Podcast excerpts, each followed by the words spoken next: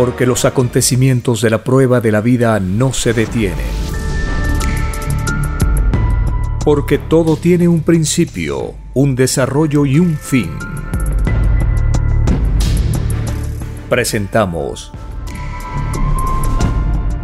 Los últimos tiempos. Una gran oportunidad para cambiar nuestros destinos y la vida. El cambio de costumbres provocará la caída del sistema de vida, de las leyes del oro. Los acontecimientos le salen al encuentro a las criaturas. Una nueva revelación, escrita por el primogénito solar, Alfa y Omega, se extiende por el mundo. Ciencia celeste, nueva moral, filosofía común justicia divina. Los últimos tiempos.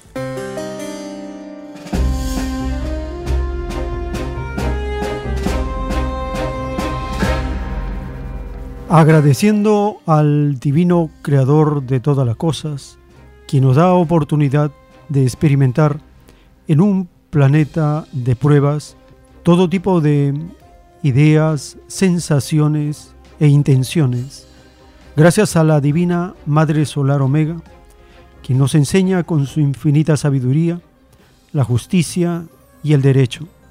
Gracias al primogénito solar Cristo, el Hijo de Dios, quien viene a cumplir su promesa de hacer un juicio universal para dar a cada uno según sus obras. Estamos en la etapa final de la prueba de la vida y todos los acontecimientos que ocurren en forma simultánea sirven para despertar el dormir de los espíritus de un planeta, una humanidad distraída, ilusionada, confundida, dividida, una humanidad que despertará en medio de la más grande sorpresa de todos los tiempos, la sorpresa del retorno del Hijo de Dios, y como anuncia las Escrituras, nos pillará en pelea de hermanos, en conflictos sin causa de ser, naciones que siguen al Dios de la fuerza y no al Dios del amor y la justicia, un sistema de vida que desafía los mandamientos de Dios y una humanidad atemorizada y complaciente, que ha caído en una rutina de aceptar lo ilegal como legal, la inmoralidad como moral, el libertinaje como libertad, la división como pluralidad. Esto es confusión planetaria. Solo la doctrina de Dios puede rescatarnos de estas tinieblas que ya llevan miles de años. Cuando nos estudien en el futuro, las generaciones quedarán sorprendidas que habiéndonos dado el Padre Eterno miles de años de oportunidad, hasta los últimos tiempos de la prueba de la vida, habíamos caído en un dormir planetario. Pero la justicia que hace el Padre Eterno por medio de la naturaleza, por medio de las sensaciones y las intenciones de los seres vivientes, nos hacen despertar y empezamos a cuestionar este orden de cosas. Por todas partes también van saliendo voces señalando que no tiene ninguna razón, no hay una causa para que exista guerra, porque inmensos recursos que se utilizan en destruir lo que el Padre Eterno ha creado, tiene su justicia y tiene su término, porque estamos a las puertas del milenio de paz, una era anunciada en el Apocalipsis como cielo nuevo y tierra nueva, el milenio de paz, y este hecho insólito lo encabeza una vez más el divino Jesús de Nazaret, el Mesías prometido, el consolador en retorno, el Cordero de Dios que quita los pecados del mundo. En ese momento nos encontramos. Veremos en el desarrollo de las informaciones que compartiremos cómo las profecías anuncian estos tiempos y la precaución o cómo debemos comportarnos cuando esto empieza a suceder y nos coge a todos por sorpresa. Así como la revelación dice, los acontecimientos le salen al encuentro a las criaturas, sublime revelación de los últimos tiempos de la prueba de la vida. ¿Estamos en esa etapa? Sí, con toda certeza estamos en esos momentos determinantes, cruciales. Es la solución planetaria que Dios, una vez más, con su intervención, pone punto final a la prueba de la vida.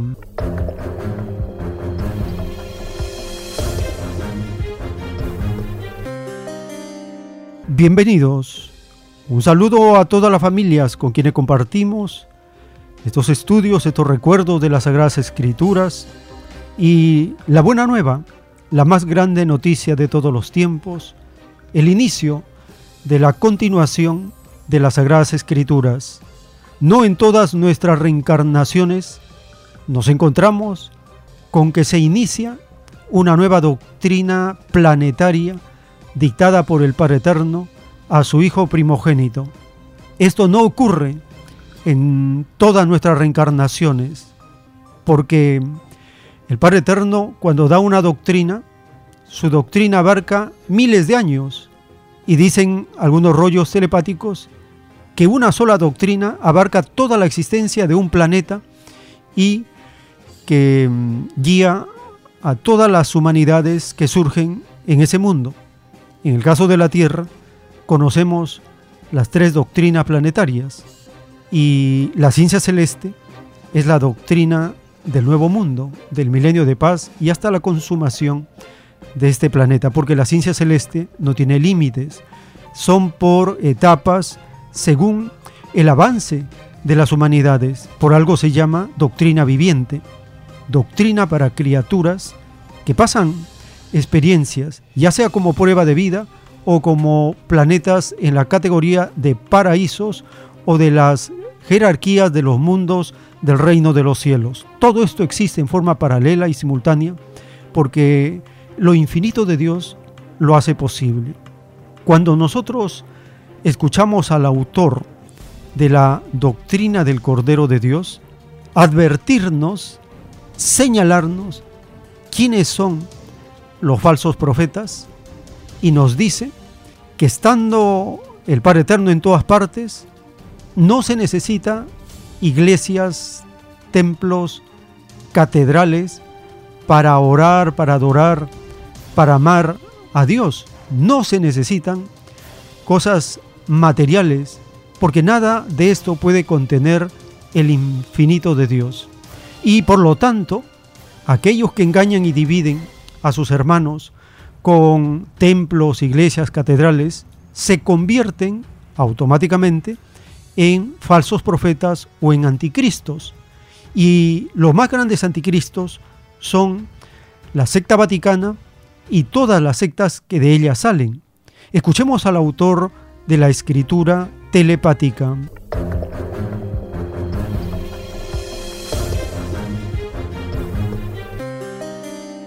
Eh, los falsos profetas del anticristo son los mismos que le dan la contra la enseñanza de Cristo.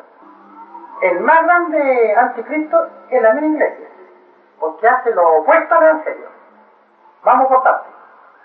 El evangelio dice, no adorará imágenes, ni semejanza, ni templo alguno, porque se enseñó que Dios está en todas partes, está en los hogares. Tanto da rezar a Dios en el hogar como rezar en la punta del cerro. Igual le escucha el Eterno. Hizo lo opuesto a lo enseñado por el Evangelio, creó los templos materiales. Le dice, no matarás, bendice las almas. No, pues. Entonces dice el Padre, basta violar la ley de Dios en cualquier grado y se es un anticristo en el grado correspondiente. En otras palabras, todos se convirtieron en cierto sentido un anticristo, pero el mayor de la iglesia. anticristo y hacer lo contrario a lo enseñado por Cristo. Dígame, ¿y el Papa cómo es? Ese es el anticristo número uno. Porque dice el Padre, la humildad, hijo, no necesita tronos, no necesita lujos. La humildad se siente y se vive. La humildad con trono, con lujo, la humildad materialista, extraña humildad, no entra al reino de los cielos. Todo el, el ornamento de los papas es de origen faraónico. Los últimos tiempos.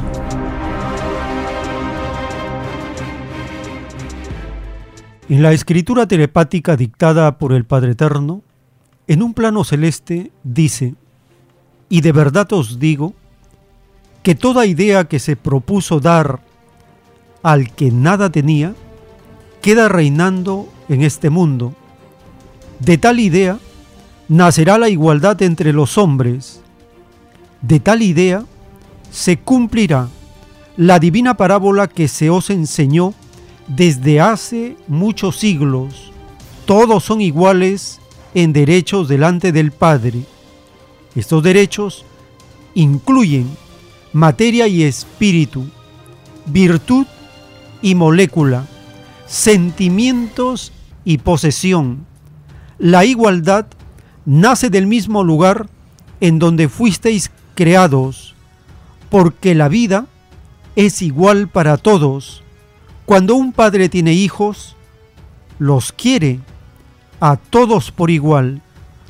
Practica en su herencia carnal el comunismo amoroso.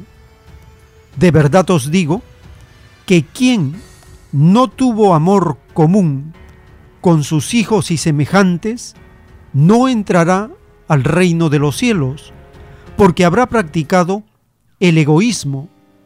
Ser justo es no quitar nada, ni lo más microscópico. Quien quitó algo en la vida, no entrará al reino de los cielos escrito por el primogénito solar, Alfa y Omega.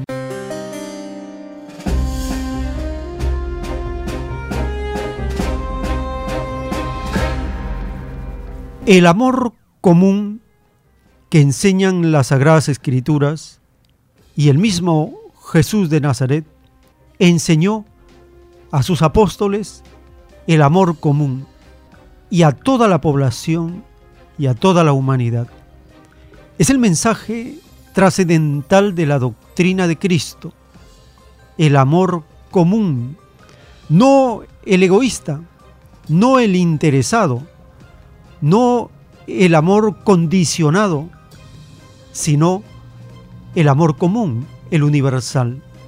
En el capítulo 13 del Evangelio de Juan, allí Jesús demuestra su amor común y su humildad.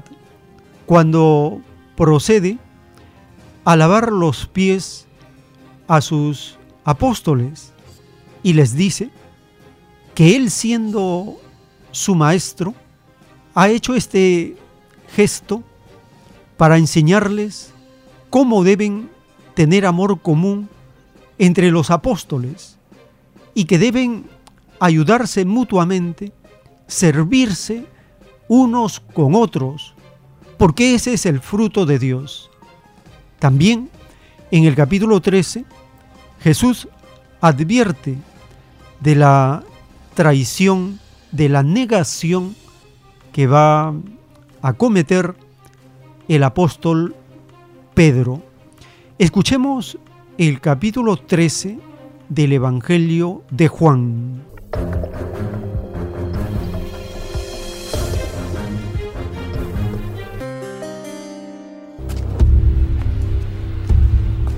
Debes seguirlo a donde vaya.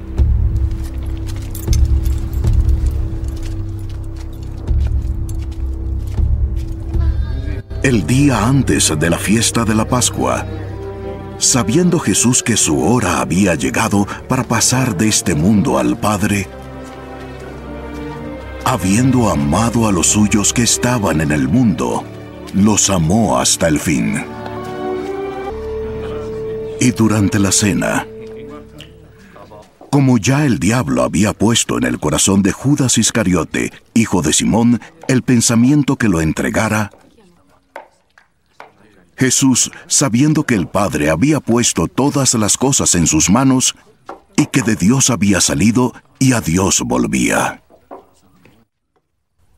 Se levantó de la cena y se quitó el manto, y tomando una toalla se la ciñó. Luego echó agua en una vasija, y comenzó a lavar los pies de los discípulos y a secárselos con la toalla que tenía ceñida. Llegó a Simón Pedro. ¿Me vas a lavar los pies, Señor? Ahora no entiendes lo que estoy haciendo. Después lo entenderás. Jamás permitiré que me laves los pies.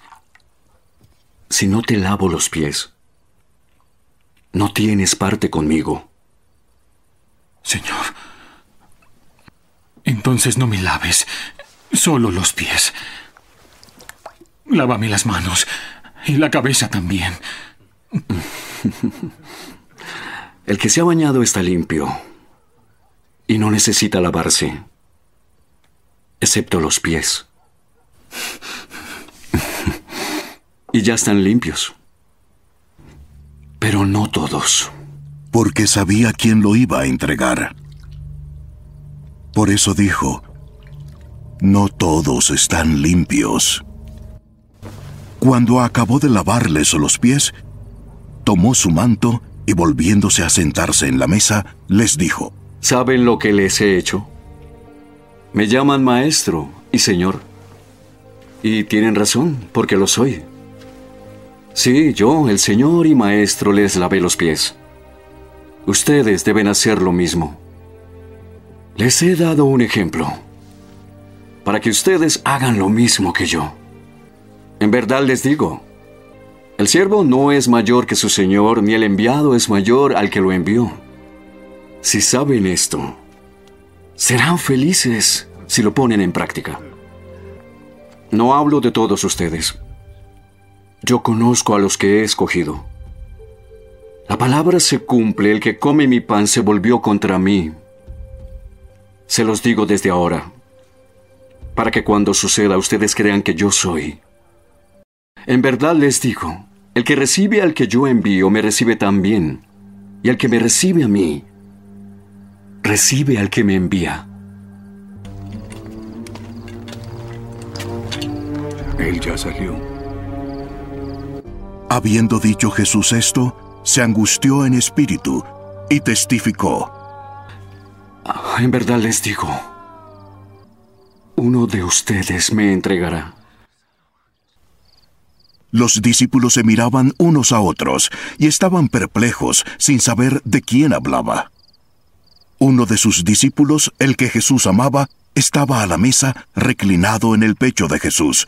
Por eso Simón Pedro le hizo señas. Pregúntale de quién está hablando. Recostándose sobre el pecho de Jesús, le dijo, Señor, ¿quién es? A quien yo le dé el pan mojado. Ese es. Y tomó un pedazo de pan, lo mojó y se lo dio a Judas, hijo de Simón Iscariote.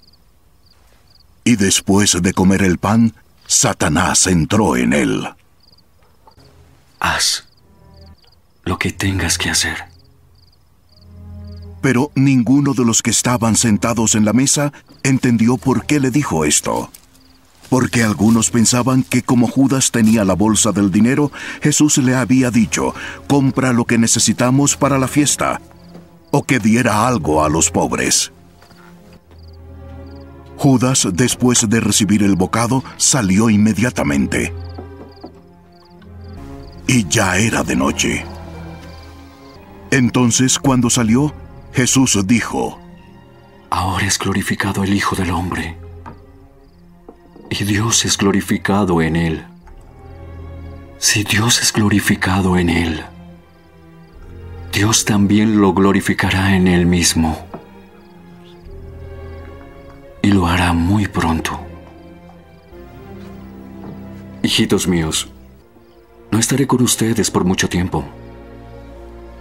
Me buscarán, pero ahora les digo, como dije a los judíos,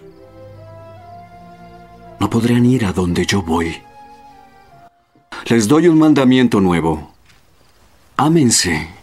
Como los he amado, ámense los unos a los otros. Si se aman unos a otros, todos se conocerán que son mis discípulos. Señor, ¿a dónde vas? No puedes seguirme ahora a donde yo voy, pero me seguirás después. ¿Por qué no te puedo seguir ahora? Yo daré mi vida por ti. ¿Estás dispuesto a morir por mí? En verdad te digo, no cantará el gallo sin que antes me hayas negado tres veces. Los últimos tiempos.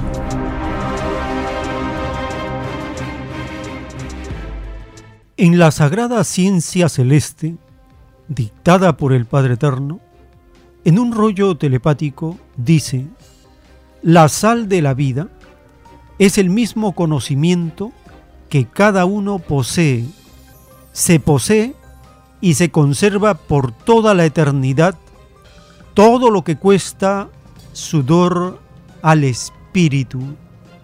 Todo lo que fue vanidad y comodidad material no cuenta en el progreso espiritual, no pertenece a la eternidad del espíritu, pertenece a la ilusión, a lo efímero, a lo que solo dura una existencia humana, y el espíritu tiene y tendrá tantas existencias como granos de arena contienen un desierto. La realidad única de la vida está en la moral enseñada por los mandamientos. Esa moral debió seguirse en la vida segundo tras segundo a lo largo de la existencia, desde que se tuvo conocimiento del bien y del mal, y hasta el último suspiro de vida.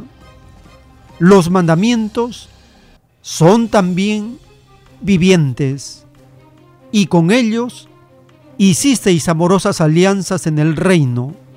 La justicia divina, que es la perfecta, os pone frente a frente con los mandamientos vivientes que prometisteis cumplir en la vida humana, escrito por el primogénito solar Alfa y Omega.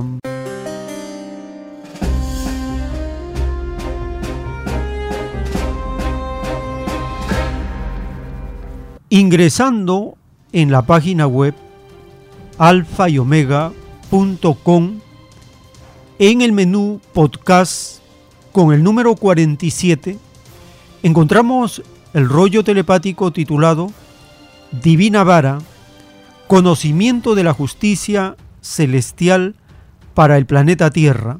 En esta primera parte, antes del dibujo celeste, el Padre Eterno nos explica que la justicia humana es una prueba para el espíritu que la pidió. Nos habla de la diferencia entre la justicia terrenal y la justicia celestial. Nos recuerda de la elevadísima moral que nosotros hemos pedido vivir con los diez mandamientos. Nos explica cómo es la ley de justicia y que estamos en el juicio intelectual de Dios para esta humanidad. Escuchemos el rollo telepático Divina Vara.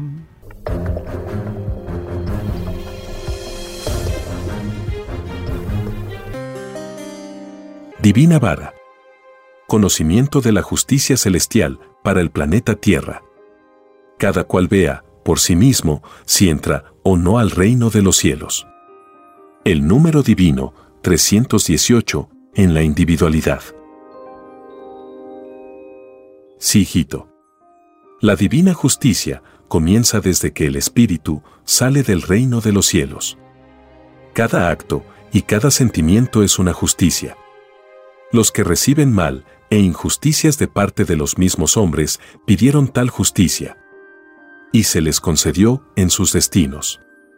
Esto no significa que los hombres deban juzgar a los hombres. El único juez es el Padre. Quien juzgue a los demás es juzgado con mayor severidad en el reino de los cielos. La justicia de los hombres es prueba para el espíritu de quienes la practican. No les fue dado juzgar a nadie. Si así ocurrió, es porque se tentaron en hacerlo. Escrito fue, el que esté limpio de corazón, que lance la primera piedra. Vuestro Creador no ve ningún juez terrenal que esté limpio de corazón. Solo ve jueces egoístas e interesados. Que permiten que la justicia entre en alianza con el dinero. Siendo el dinero el mismo Satanás, la justicia terrenal se divide a sí misma. No se puede servir a dos señores. O se sirve a la justicia sin interés o se sirve violando la moral de los mandamientos. La vara con que me disteis será la misma que os hará justicia. La vara son los mismos mandamientos. La diferencia entre la justicia terrenal y la celestial está en que esta última juzga por la intención íntima del espíritu. La justicia terrenal juzga por hechos materiales, por apariencias y por sospecha. La intención es la única que os conduce al reino. Se os enseñó cultivar la intención buena. Si cultivasteis la intención mala, no entraréis al reino. Aunque esta maldad sea de menos de un segundo de tiempo en vuestra existencia. Esta severidad moral os enseña que no se puede entrar al reino de los cielos sirviendo a dos señores en vuestra intención. O se entra limpio sirviendo al bien, o no se entra. Millones y millones de criaturas humanas contemplan los reinos de los cielos desde sus puertas. Y muchos por haber tenido un simple enojo en la tierra. O por haber mirado, con desdén el dolor ajeno. O haber vivido con opulencia habiendo miseria y hambre en el planeta que le tocó vivir. Basta lo más mínimo de mal pensar y no se entra al reino de los cielos. Vosotros hijos de la tierra, prometisteis antes de conocer la vida humana cumplir en vuestros más simples sentimientos con la más alta moral que pueda concebirse. Y para atender a vuestro pedido, el Divino Padre os puso en la vida humana los diez mandamientos. Ellos representan y os recuerdan en la tierra la moral prometida en el reino de los cielos. Bien podríais, ilusionados por las comodidades pasajeras que otorga el dinero, el no haberme nunca estudiado en mis escrituras. Eso podría pasar. Mas, el no cumplir con los mandamientos en vuestro diario vivir no pasa. Juzgados sois por donde pecasteis. Nadie nació para atropellar a los demás. Porque nadie pidió para sí mismo la injusticia. Lo que muchos creen injusticia es ley de justicia. Porque la pidieron. Y todo lo que se pide en el reino se otorga. Lo que se cree injusticia es precisamente un recuerdo intuido de que se vivió y se conoció la justicia. Todo tiene su opuesto. La justicia toma su molde en la misma sal de vida. Es vuestro conocimiento el que le da libre albedrío a vuestra justicia. Vuestro pensar diario crea imágenes que os rodean el cuerpo. De esas imágenes nace el futuro sentimiento. La conciencia. Todo deseo y toda actitud diaria van creando vuestra propia vara. Existe un lazo que une vuestras intenciones a un sentimiento. Todas vuestras virtudes que suman 318 esperan el llamado del juicio final. Toda virtud es viviente. Y como tal, hace pedidos en el reino de los cielos, como lo hace vuestro espíritu. El juicio intelectual lo pedisteis en el reino y se os concede tal como se os concedió el más mínimo deseo en vuestros destinos. Solo que a vosotros os tocaba discernir entre el bien y el mal. Es atributo de vuestro libre albedrío. En la vida que pedisteis conocer entre infinitas otras. Escrito por el primogénito solar, Alfa y Omega.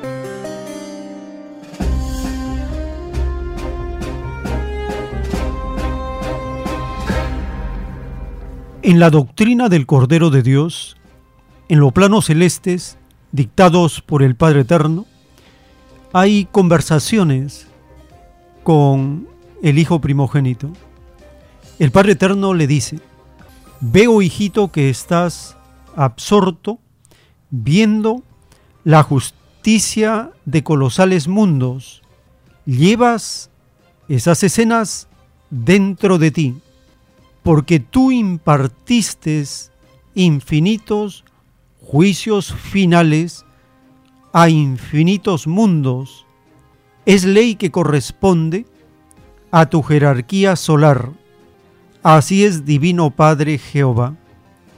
Glorificado seas tú en tan divinas maravillas. Me veo en medio de muchedumbres que no son de este mundo.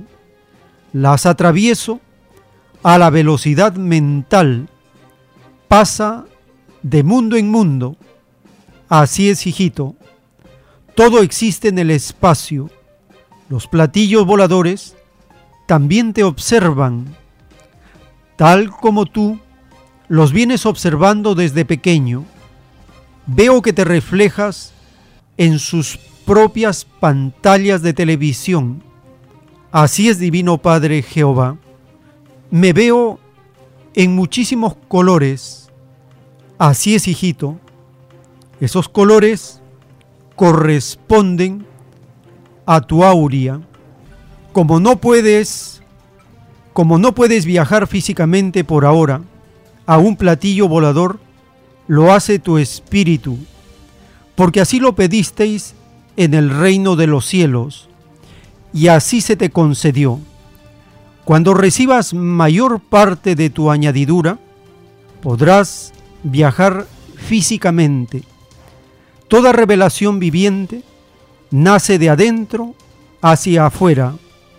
Siempre mis escrituras han enseñado que la verdad se lleva adentro y se expande hacia el exterior. Escrito por el primogénito solar, Alfa y Omega.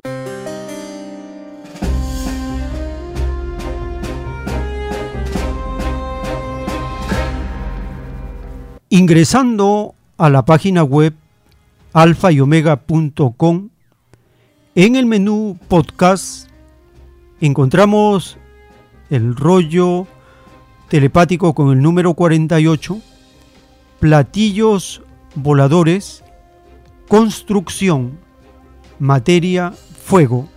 En la primera parte, antes del dibujo celeste, el Padre Eterno nos revela de las jerarquías y cómo construyen estas naves plateadas. Nos habla de la infinita vibración de las fibras del universo, del destino, del poder mental, de la búsqueda en el universo de quién es el más grande, junto al Padre o después del Padre. Escuchemos la primera parte del rollo telepático Platillos Voladores.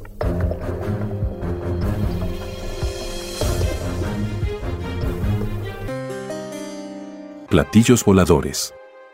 Construcción. Materia, fuego. Punto inicial de un platillo. Las moléculas forman alianzas solares. Lo que tiene una nave plateada.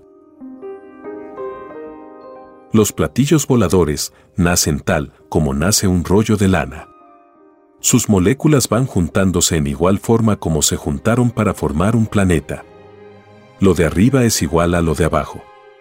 La diferencia está en el tiempo empleado y la jerarquía de sus creadores. Mientras más elevada es la jerarquía solar, con mayor rapidez construyen una nave. Todo depende del magnetismo de sus sales de vida, de su mayor vibración. La vibración es una energía que pone en juego las fibras del universo expansivo pensante. Así como en la tierra al hacer vosotros algún trabajo, empleáis tiempo y espacio que son también de vuestro tiempo de vida. Son a la vez fibras del universo. La vibración es una ley del destino. Tanto arriba como abajo. El destino materializado incluye alianza entre espíritu y materia. Al pensar se convierten en una sola cosa, en vuestro mundo existe indiferencia o ausencia de entendimiento entre vuestro espíritu y vuestra materia. Porque así lo pedisteis en el reino de los cielos. Los creadores de las naves plateadas al igual que vosotros, pidieron entendimiento entre espíritu y materia. Este entendimiento es infinito y variado, tal como vuestras individualidades, que son infinitas y ninguna es igual a la otra. El poder mental es un fuego salido del conocimiento que tuvisteis en pasadas existencias. Y los creadores de los platillos voladores, igual. Ellos tienen mayor conocimiento porque han nacido en mayor número de veces. Sus poderes mentales son mayores hacen sus creaciones empleando otros tiempos y otros espacios. Sus arcas de divinas alianzas poseen una evolución que les hacen tener conocimientos con que viajan a través de los cielos. Poseen una ciencia que dejó muy atrás los mundos de la carne. Fueron chiquititos como lo sois vosotros. Y son ahora grandes en el reino de los cielos. Estas criaturas con todo su poder son microscópicas en comparación a otras y éstas a otras. Y así, remontaos hasta donde vuestra mente pueda imaginar.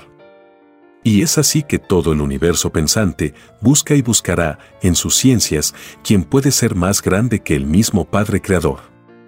La polémica existirá por toda la eternidad. Tal como en la tierra.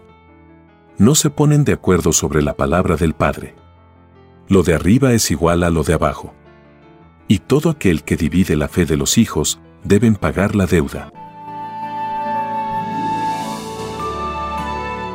Escrito por el primogénito solar, Alfa y Omega.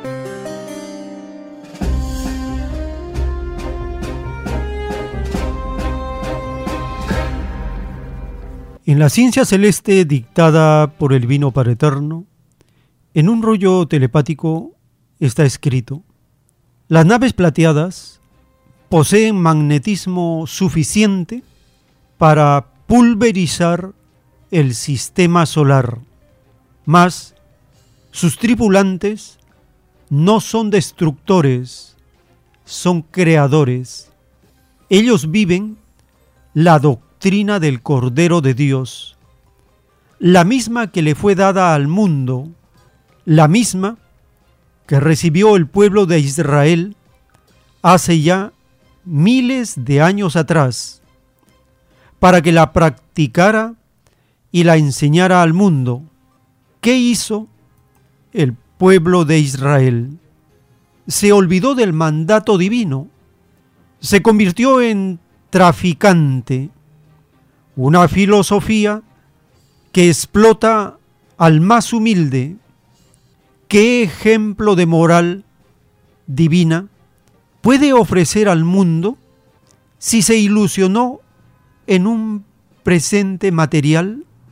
Si no ve más allá de la influencia de la posesión pasajera, ciertamente Israel es ciego guía de ciegos, de nada le vale ser una nación antigua si viola la divina ley del Padre Jehová.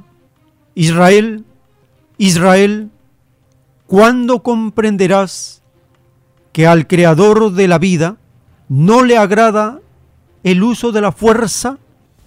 Quien mata a espada, muere a espada. Quien emplea la fuerza, cae por la fuerza.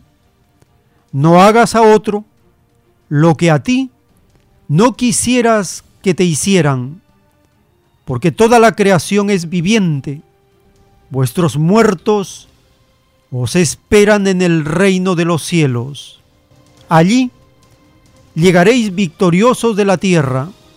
Allí os espera vuestra justicia, solo que vuestra gloria terrena desaparece ante la infinita gloria del Padre. Y esa advertencia es también para toda nación terrenal. Nada sacáis con engrandeceros en la tierra si os achicáis en los cielos. Toda víctima, sea cual sea el motivo por que le matasteis, os espera, porque escrito fue que todo atropellado es primero en el reino de los cielos, escrito por el primogénito solar, Alfa y Omega.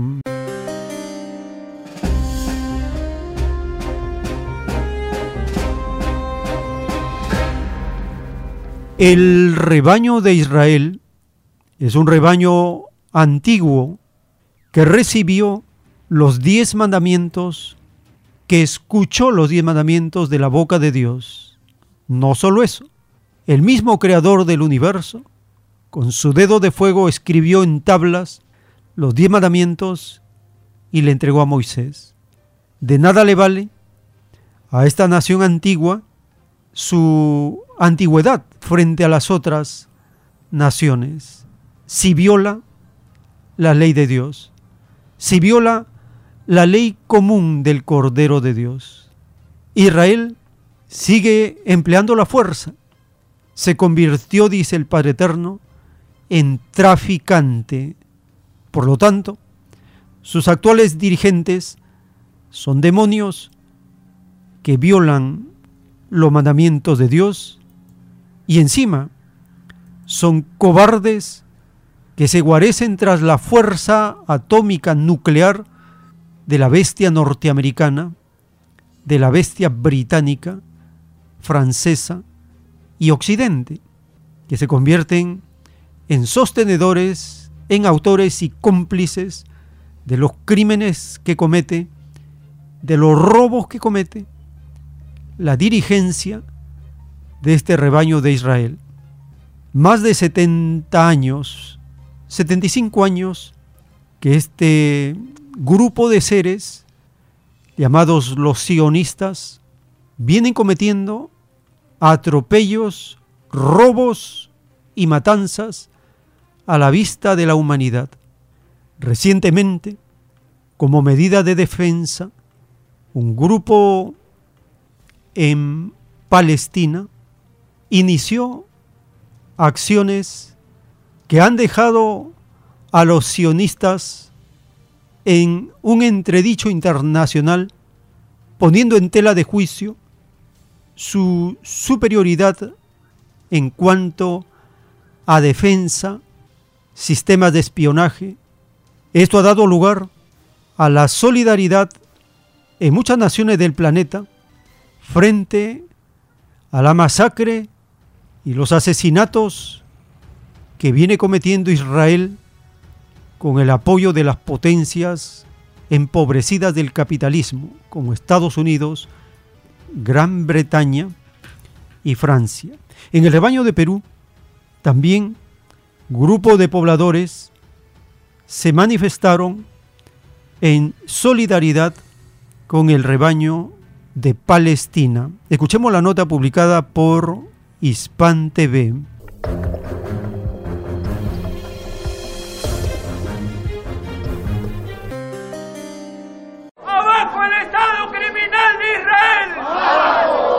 El pueblo peruano levantó su voz de protesta para brindarle su respaldo a Palestina ante los ataques del régimen sionista contra los ciudadanos palestinos en Cisjordania, ocupada y franja de Gaza, Decenas de ciudadanos de Perú y de otros países decidieron salir a protestar ante la Cancillería para solidarizarse con la resistencia palestina.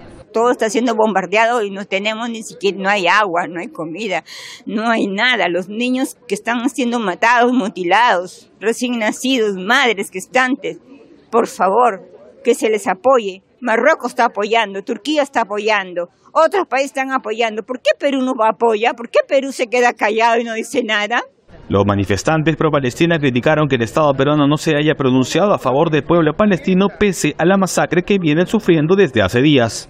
Vemos de que el peligro de la humanidad, de que las muertes continúen, ya no van a ser miles de muertos, sino pueden ser millones. Toda vez de que los palestinos no tienen ejército, no tienen marina, no tienen aviación. Israel lo tiene y hasta bombas atómicas. ¿Qué está esperando el gobierno de Israel? ¿Desaparecer a todos esos dos millones? Y el Perú, indolente ante esta situación, el silencio cómplice de las muertes, eso no podemos permitirlo. Hasta el momento, Joe Biden, el presidente de Estados Unidos, ha expresado su total apoyo a la ocupación israelí e incluso le envió un portaaviones para que el régimen sionista lo utilice en caso de ser necesario. Estados Unidos tiene una ayuda incondicional a Israel desde que se creó. Para mí es el estado número 51 de Estados Unidos y eso lo sabe todo el Congreso norteamericano y todo el mundo, eso está de más decirlo. Es para ellos geopolíticamente es muy importante Israel para ellos. Geopolíticamente esta zona divide Asia, África y Europa. De ahí tú controlas a todos tus supuestos enemigos. ¿Quién es el único país que ha bombardeado a más de 20 países en los últimos siglos? ¿Quién? Pregunto, ¿quién es?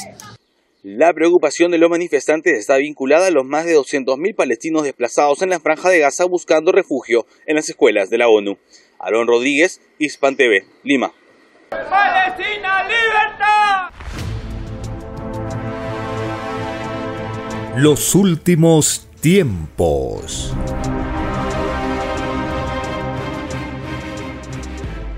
Las noticias recientes del despilfarro de dinero que está haciendo el gobierno usurpador en viajes intrascendentes, como la reunión de la usurpadora con el jefe de la secta vaticana el sábado 14 de octubre de 2023. Sabemos que la secta vaticana tiene sus manos manchadas de sangre y todos los escándalos que tiene en la gestión de la cantidad inmensa de riqueza y dinero que maneja. La usurpadora del rebaño de Perú, vestida de negro, junto al jefe del Vaticano Sociedad Anónima, vestido de blanco, hacen un contraste demoníaco. El negro representa a Satanás y el que esté vestida de negro no es por el luto de sus asesinatos por las víctimas que su usurpación ha cometido en estos meses, es por la cucufatería de cumplir los rituales de la secta vaticana que tiene sus manos manchadas de sangre, no tienen dignidad de reunirse con dictadores, criminales, mafiosos, traficantes y asesinos.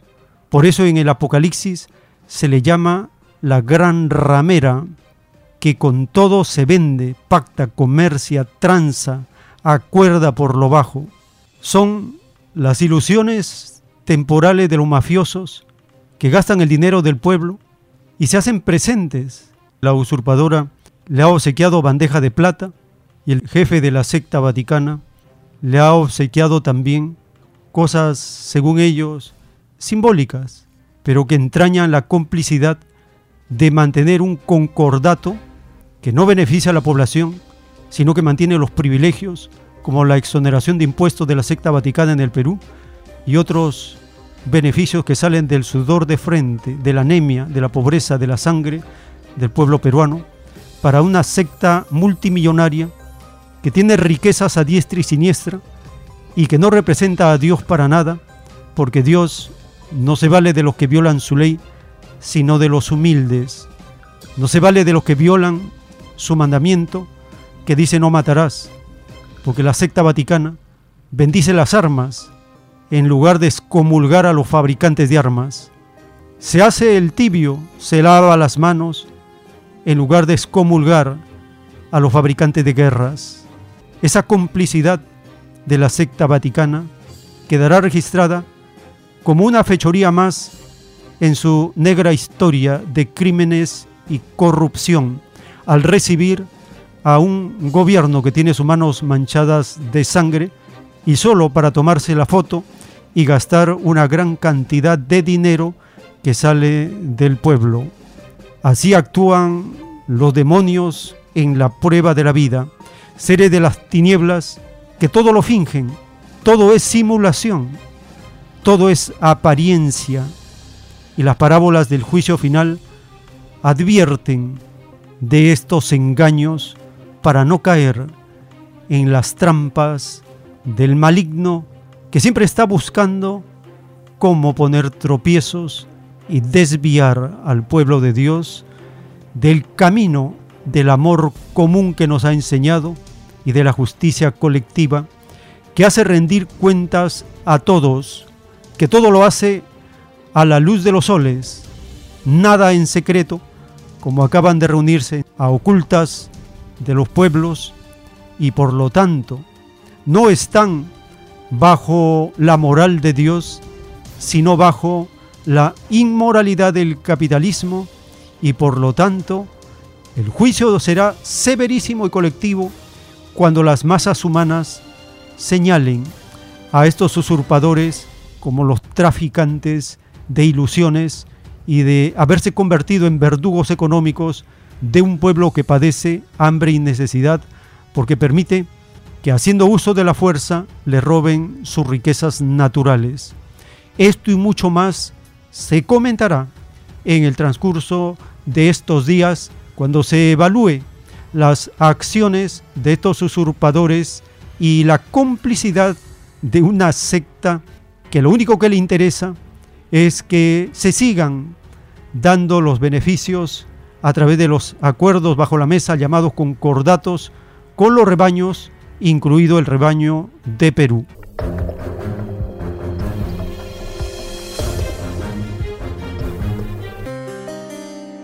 Le recordamos las actividades culturales de los sábados en Vegetalia, Girón Camaná 344 en el Cercado de Lima.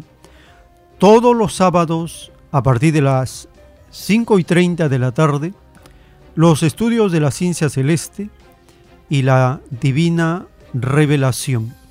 El ingreso para estas actividades es completamente libre y en el distrito de Lince, en Avenida César Canevaro, 469 en el restaurante vegetariano Fuente Natural. De lunes a sábado a partir del mediodía puede acercarse para solicitar algunos materiales para la difusión y dar el aviso colectivo de la ciencia celeste.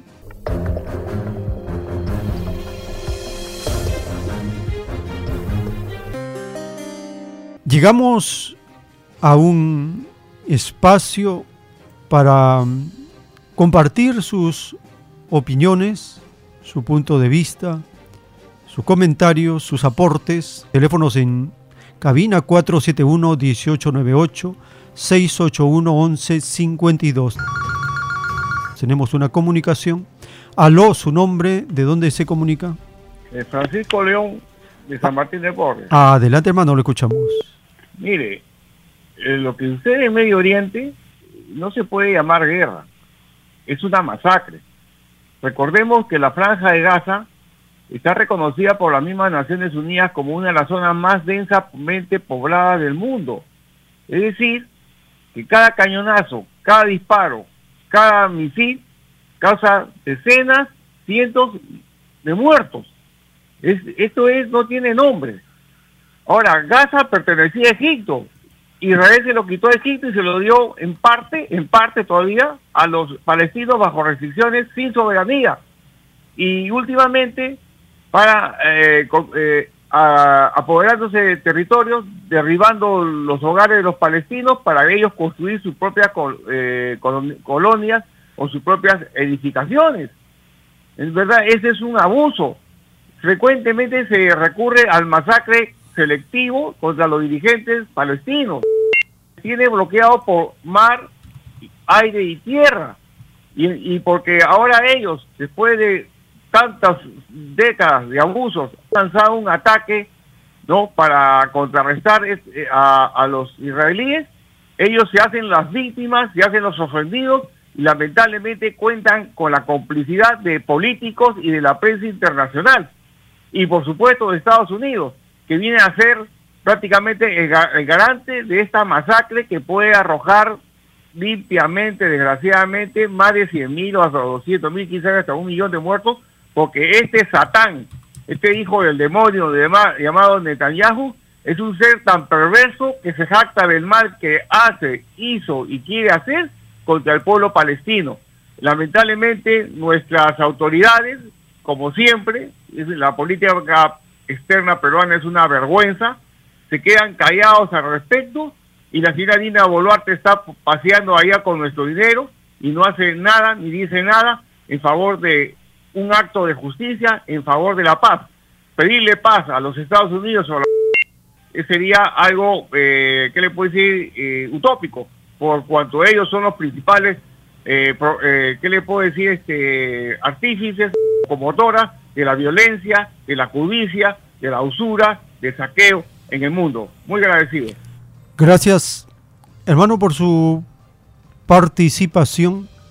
El mundo está siendo testigo de un atropello y el uso de la fuerza que comete la prepotencia de Israel contra sus primos hermanos, los palestinos.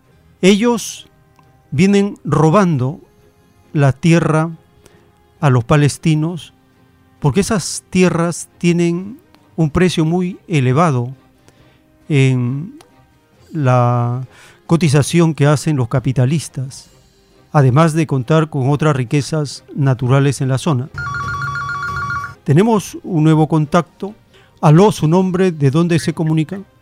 Alberto Condori, hermano Joel del Agustino. Le escuchamos, hermano, adelante. Hermano, este, yo solamente quiero recalcar nuevamente en mis hermanos acá para ir poniendo las cosas en su lugar, ¿no? Muy buena participación la del hermano León. Tenemos que decirle a los hermanos, pues no, que no estén, estemos divididos acá. Acá estamos divididos. Y esta división la han hecho desde que los morros los invadieron los españoles, hermanos allá en ese continente. Desde ahí viene, porque nadie ha sido eh, poseído su territorio por 800 años. Eh, fueron los moros los que, o sea, o árabes, los que dominaron a los españoles en Europa.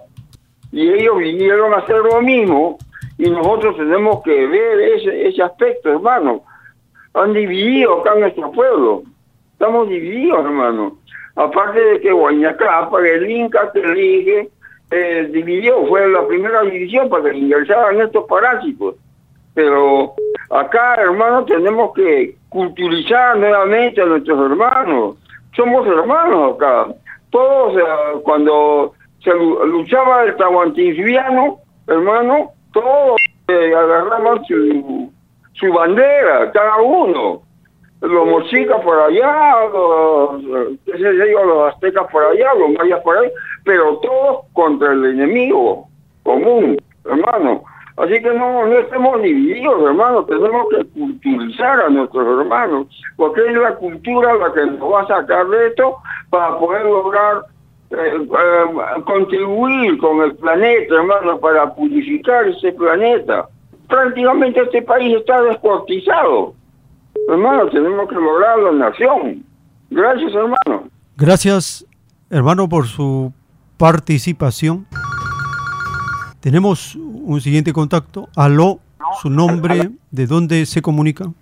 Aló, hermano, buenos días. Permítame un pequeño comentario. Adelante, hermano. Del ataque artero que hace Israel sobre, sobre los países, sobre Tierra Santa y los países eh, cercanos que el Líbano, Siria, etcétera, eh, es, es una, una guerra preparada debido a la crisis, al desbarranque económico que tiene Estados Unidos, que tiene el capitalismo. Eso ha estado preparado, ha estado planificado y ahora lo están ejecutando. Hermano, nosotros en el Perú también somos un eje geopolíticamente estratégico que tiene, sobre el cual tiene mucha ambición Estados Unidos y los países capitalistas. Y les incomoda sobremanera el avance de, China en, diferentes aspectos, económico, eh, comercial, etcétera. Entonces, la pseudo presidenta, la usurpadora que está gobernando nuestro país, todavía se da el lujo de ir a pasearse por esos países que tanto daño han hecho a la humanidad. Se ha ido a Italia, se ha ido a Alemania, ahora se entrevista con, eh, eh, con el Papa, esta Vaticana, a cambio de qué, para qué. Ella les está hace rato tendiendo alfombras rojas a los invasores. Tenemos fuerzas norteamericanas metidas en nuestro país ¿Para qué, hermano? ¿Vamos a hacer acaso el, el, centro, el centro de la futura invasión a Sudamérica, a su patio trasero de Estados Unidos y de los otros países?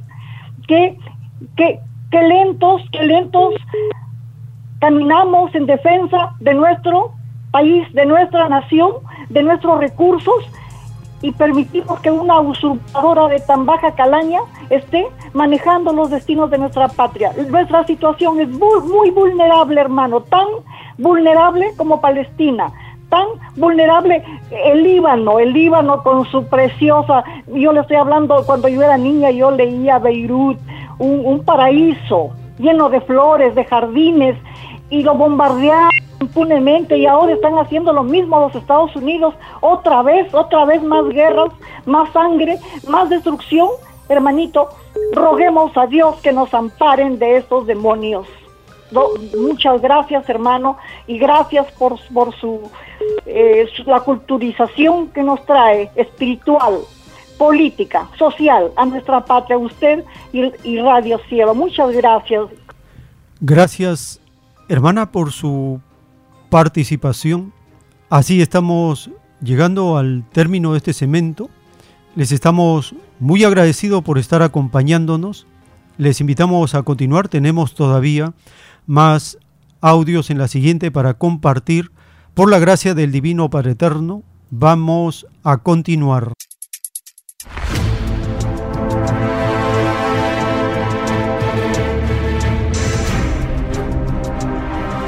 Los últimos tiempos.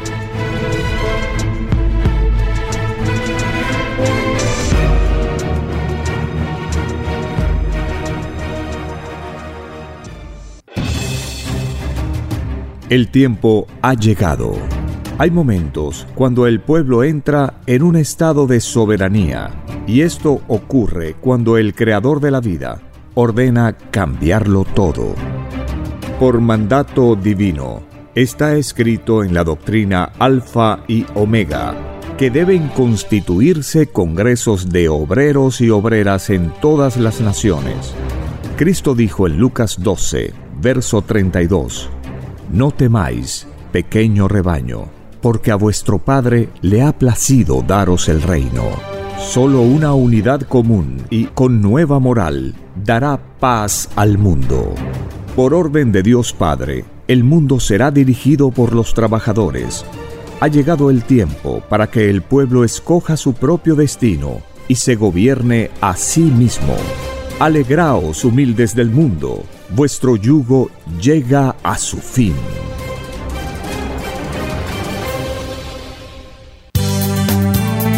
Es Radio Cielo, una nueva era de la radio en Perú. Programación de avanzada para todos. Es Radio Cielo. El mejor anhelo de tu vida. Es Radio Cielo. Sembrando amor y conciencia. Es Radio Cielo Ahora, tu radio favorita, Cielo, llega a todo el mundo. Visítanos e interactúa con todos tus conductores de la variedad de programas que ofrece tu radio Cielo. Radio Cielo en la red. Ingresa a la www.radiocielo.com.pe y desde tu teléfono móvil, interactúa con nosotros. Radio Cielo, a la vanguardia de la tecnología. Tecnología. Cielo.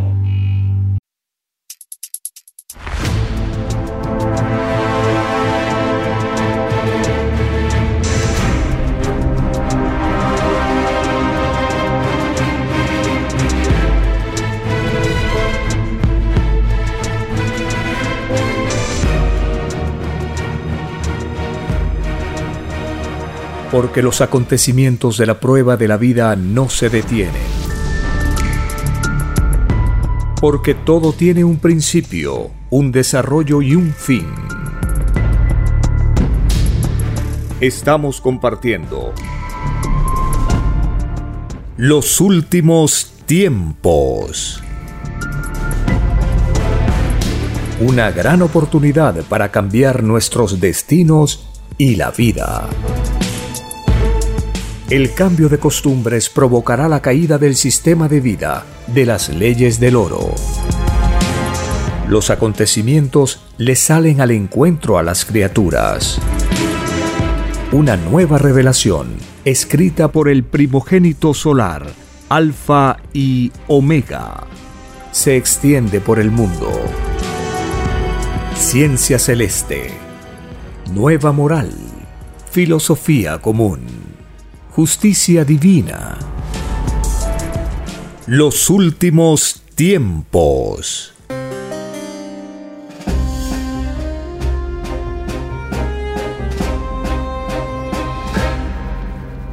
Gracias al divino creador de todas las cosas, quien nos viene enseñando por sus sagradas escrituras cuál es el camino correcto del amor común, de la justicia común, la libertad común. Todo el pensamiento unitario, universal, colectivo, es lo más justo, porque no deja a nadie fuera.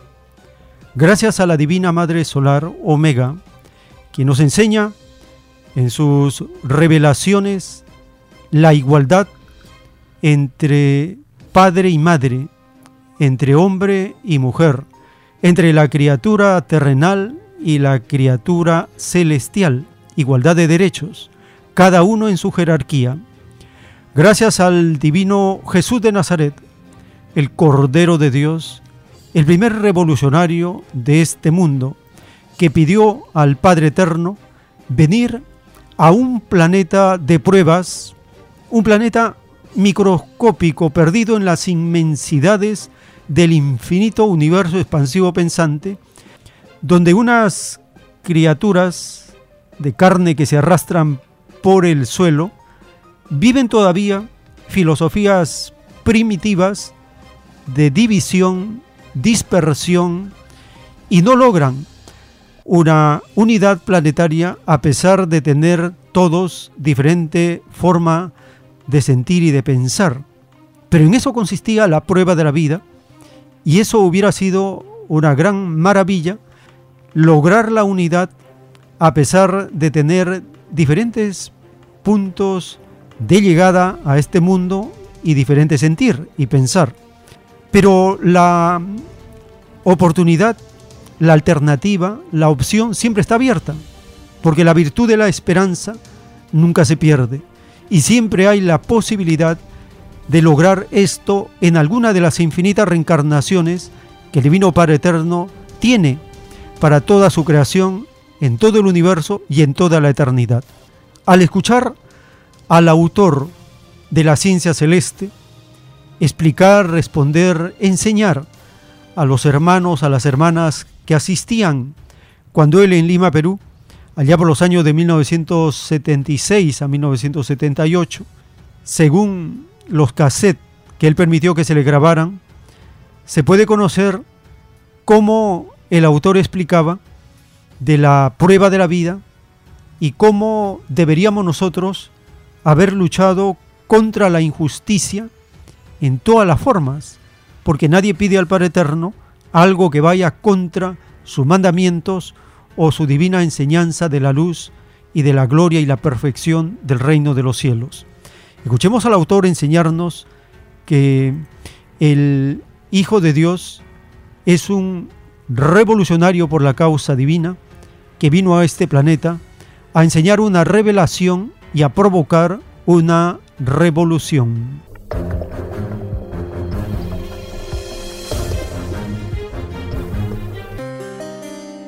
La prueba de la vida consistía en luchar contra todo lo que era desconfianza entre los hermanos. Escribió, todo espíritu duerme, duerme en sus propios derechos. Dice el padre, desde el momento que existió un sistema injusto, desigual, extraño, no escrito en el reino de Dios, había que luchar contra tal sistema con todas sus fuerzas. Es así que los llamados revolucionarios, surgidos durante las leyes del mundo del oro, son llamados profetas en el reino de Dios, que le pidieron al Padre hacer cambiar extraños sistemas de vida que le habían violado su ley. Un revolucionario dijo, dice el padre, gasta la vida por los demás. Eso se llama caridad colectiva delante de Dios. Y es más fácil que entre al reino de Dios un revolucionario, que dio hasta la vida por los vivos, para que tuvieran el mejor mundo, a que entre uno que se cruzó de brazos, contempló y no hizo nada. Nace una nueva psicología en las cosas. Entonces, los mismos religiosos, dice el padre Jehová, debieron haberse convertido en los más grandes revolucionarios, en un sistema de vida en que había leyes desiguales. Mi hijo, dice el padre Jehová, Cristo fue el primer revolucionario por la causa divina. ¿Por qué estos demonios, así los tratan, por qué estos demonios no lo imitaron? ¿Qué hicieron? Dice, entraron en alianza con un mundo extraño, que dio la mano, y perpetuaron la división del mundo en justicia. La perpetuaron. Eso se paga en la. No se puede servir a dos señores. No se puede servir a un mundo injusto, servir a ese mundo injusto y entrar en alianza con él y decir que se sirve a Dios. Porque se es acusado de hipócrita delante de Dios. Los últimos tiempos.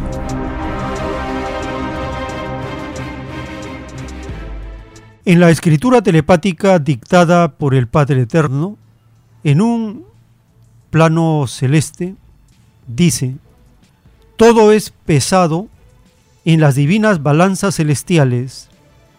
Sí, Hijo Divino, así es.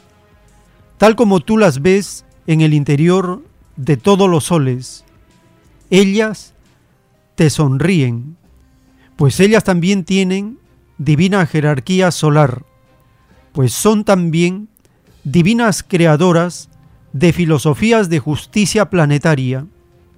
Sí, Hijo Divino, así es, y así será por los siglos de los siglos.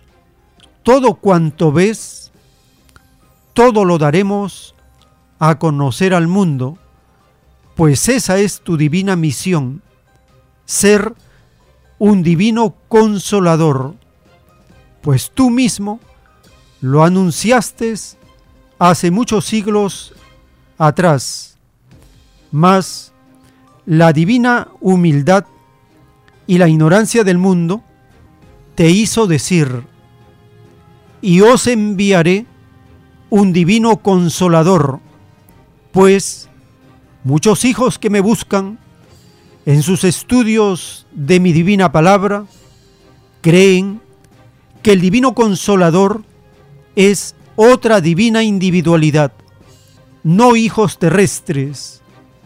El divino consolador es el mismo divino corderito de la divina inocencia solar. Es el mismo primogénito, es el mismo Moisés del pasado faraónico, es el mismo Jesús de Nazaret, es el mismo Jesús en divino retorno, es el mismo ladrón de noche, pues así sorprenderá al mundo, es el mismo brillante como un sol de infinita sabiduría, empezando por su divina escritura telepática, escrito por el primogénito solar, Alfa y Omega.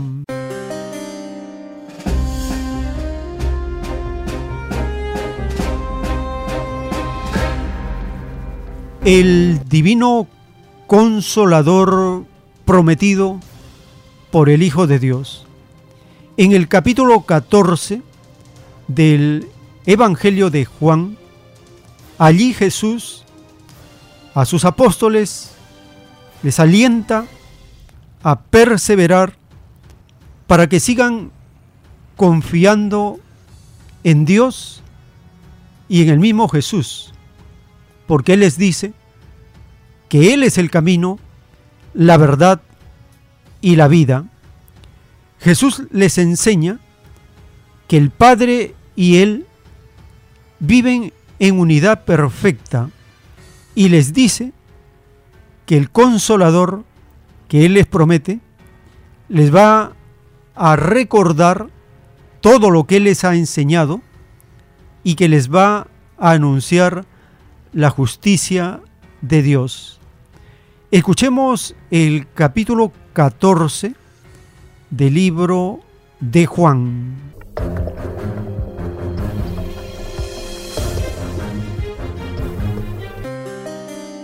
Yo daré mi vida por ti. ¿Estás dispuesto a morir por mí? En verdad te digo, no cantará el gallo sin que antes me hayas negado tres veces.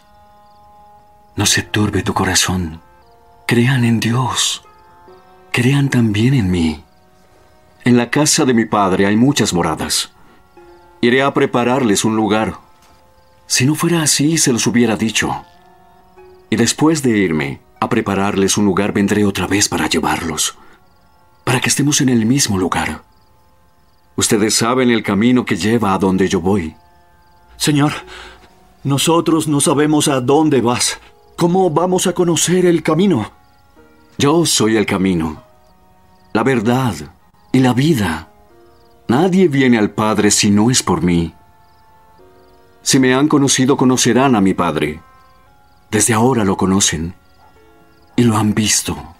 Señor, muéstranos al Padre y nos basta. Tanto tiempo he estado con ustedes. ¿Aún no me conoces, Felipe?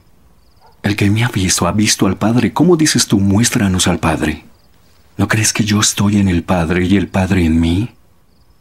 Las palabras que yo les digo no vienen de mí, sino que el Padre que mora en mí hace su propia obra. Créanme que yo estoy en el Padre y el Padre en mí. Y si no crean al menos por las obras que hago, en verdad les digo, el que cree en mí hará las obras que yo hago y todavía más grandes, porque yo voy a donde está el Padre, y yo haré todo lo que me quieran pedir en mi nombre, para que el Padre sea glorificado en el Hijo. Si ustedes me piden algo en mi nombre, yo lo haré. Si me aman, guarden mis mandamientos. Y yo rogaré al Padre, y Él les dará otro consolador para que esté con ustedes para siempre. Él es el Espíritu de verdad, a quien el mundo no puede recibir, porque ni lo ve ni lo conoce. Pero ustedes sí, porque mora con ustedes y se quedará. No los dejaré huérfanos. Vendré a ustedes. Un poco más de tiempo y el mundo no me verá más. Pero ustedes me verán. Porque yo vivo, ustedes también vivirán. En aquel día sabrán que yo estoy en mi Padre y ustedes en mí. Y yo en ustedes. El que guarda mis mandamientos, ese es el que me ama. Y el que me ama será amado por mi Padre. Y yo lo amaré. Y me manifestaré a él. Judas no el Iscariote, le dijo, ah, Señor, ¿cómo es que vas a manifestarte a nosotros y no al resto del mundo? Si alguien me ama, guardará mi palabra, y mi Padre lo amará, y vendremos a él y haremos con él morada. El que no me ama, no guarda mis palabras. Y la palabra que oyen no es mía, sino del Padre que me envió. He dicho esto estando con ustedes. Pero el Consolador, el Espíritu Santo, a quien el Padre enviará en mi nombre, les enseñará todo y les recordará todo lo que les he dicho. Es la paz que les dejo. Es mi propia paz que les doy. No se la doy como el mundo la da. No se turbe su corazón, ni tenga miedo. Oyeron que les dije, me voy y vendré a ustedes.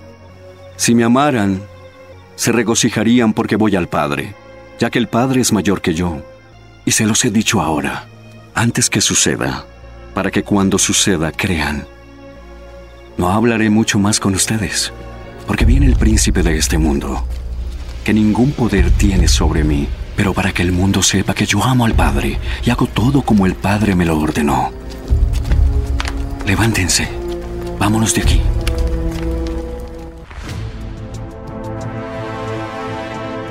Los últimos tiempos.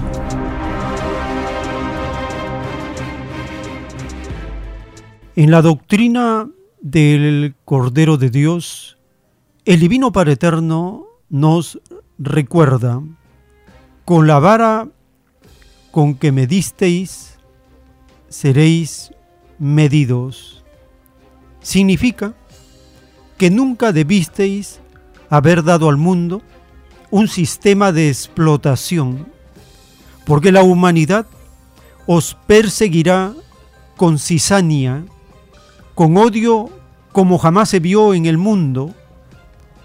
Vuestra filosofía materialista será llamada la maldición del mundo, porque por vosotros, explotadores, esta humanidad no entra al reino de los cielos. Vuestra filosofía ilusionó al mundo en un grado tal que cayó en una inmoralidad. Es por eso que cada segundo de vida que transcurre en cada existencia humana es inmoral, puesto que Dios está en todo lo imaginado, está también en los segundos, y por lo mismo sois juzgados por segundos de vida y aún menos del segundo. El materialismo alejó a la humanidad del camino de la verdadera moral, la moral única de los mandamientos, escrito por el primogénito solar, Alfa y Omega.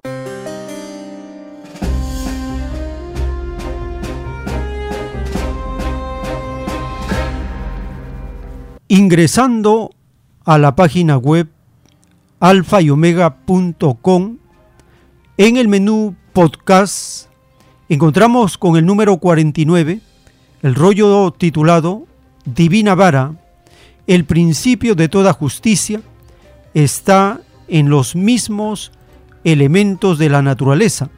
En esta primera parte, antes del dibujo celeste, el Divino Padre Eterno nos explica de la justicia terrenal, de las acciones humanas, nos recuerda que los humildes son los primeros, que ellos deberían haber sido los jueces y no la justicia espuria, ilegítima, injusta, interesada que conocemos. Escuchemos la primera parte del rollo Divina Vara.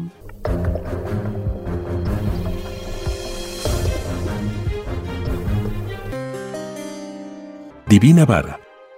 El principio de toda justicia está en los mismos elementos del universo. Alfa y Omega, principio y fin de un pedido de vida.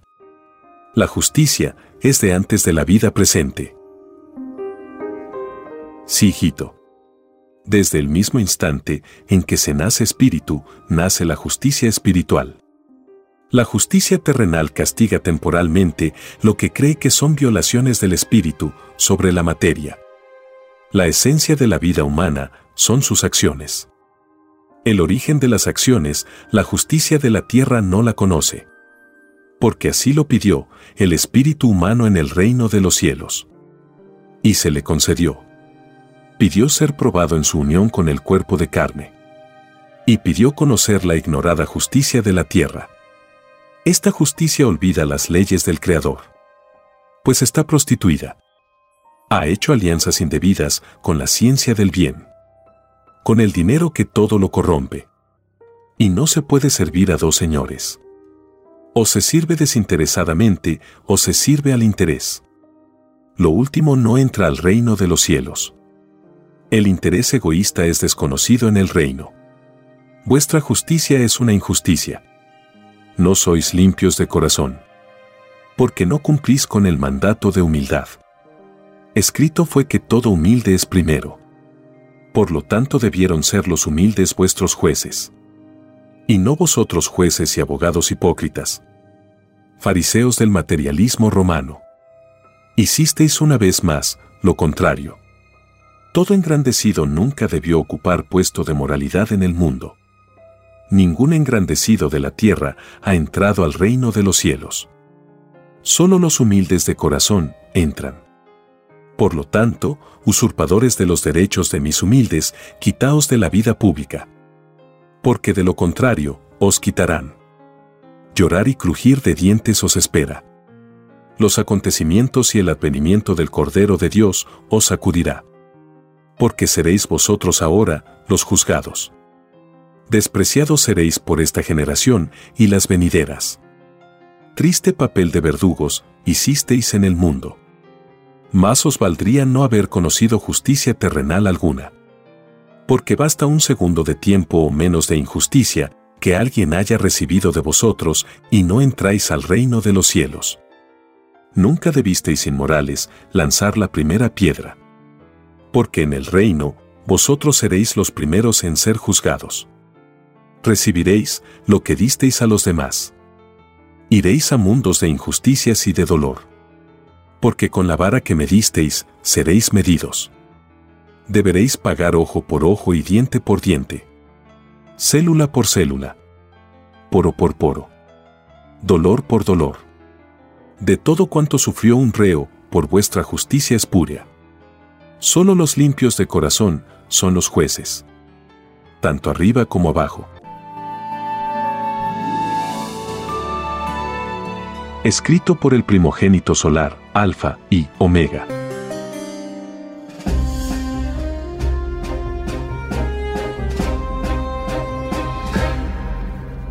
En los rollos del Cordero de Dios, dictados por el Divino Padre Eterno, en uno de ellos está escrito, todo espíritu nace de nuevo para aprender más. Una existencia no basta para saberlo todo, porque la creación no se reduce a un solo mundo. No se os enseñó que vuestro creador es infinito. ¿Por qué entonces muchos dudan de su poder? A los tales no les será permitido conocer el universo, porque lo negaron. No olvidéis que el universo es viviente y que os echarán en cara toda negación de la grandeza del Padre. Quien niega al Padre en cualquiera de sus formas es negado en el resto del universo, porque así lo pedisteis y así se os concedió. Sí, hijito, veo que estás impaciente por saber el significado del dibujo celeste. El dibujo explica que las naves plateadas tienen en su interior televisión solar una televisión como jamás ha visto el mundo. Su alcance no tiene límites. Divino Padre, que todo lo sabes, ¿qué relación hay entre la televisión de los platillos voladores y la televisión de la Tierra? Te lo explicaré, hijito. Escrito fue que lo de arriba es igual a lo de abajo. Es decir, que todo tuvo un mismo principio. Las cosas se van modificando sin perder el principio que tuvieron, porque sea donde sea, en cualquier lugar del universo, el principio de las cosas es el mismo.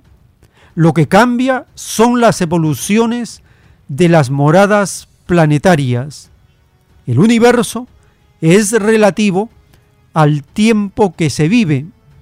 Después de vivir en los planetas, los espíritus retornan al punto de su origen, vuelven al lugar donde se efectuó el mandato viviente de su unión con la materia, escrito por el primogénito solar, Alfa y Omega.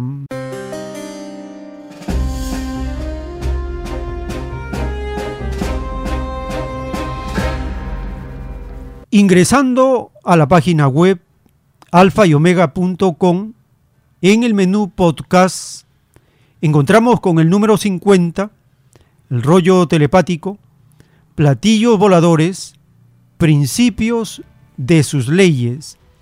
Antes del dibujo celeste, el Divino Padre Eterno nos explica de la ciencia terrestre. Nos dice que existe vida por todas partes del universo cuál es el origen de los mundos, cuáles son las preferencias que tienen las criaturas de los diferentes planetas de la creación y que la sabiduría consiste en lograr poder en base a la experiencia, porque el universo expansivo pensante es el hogar para todos, es el hogar universal, la patria universal de todos. Escuchemos la primera parte del rollo telepático de los platillos voladores.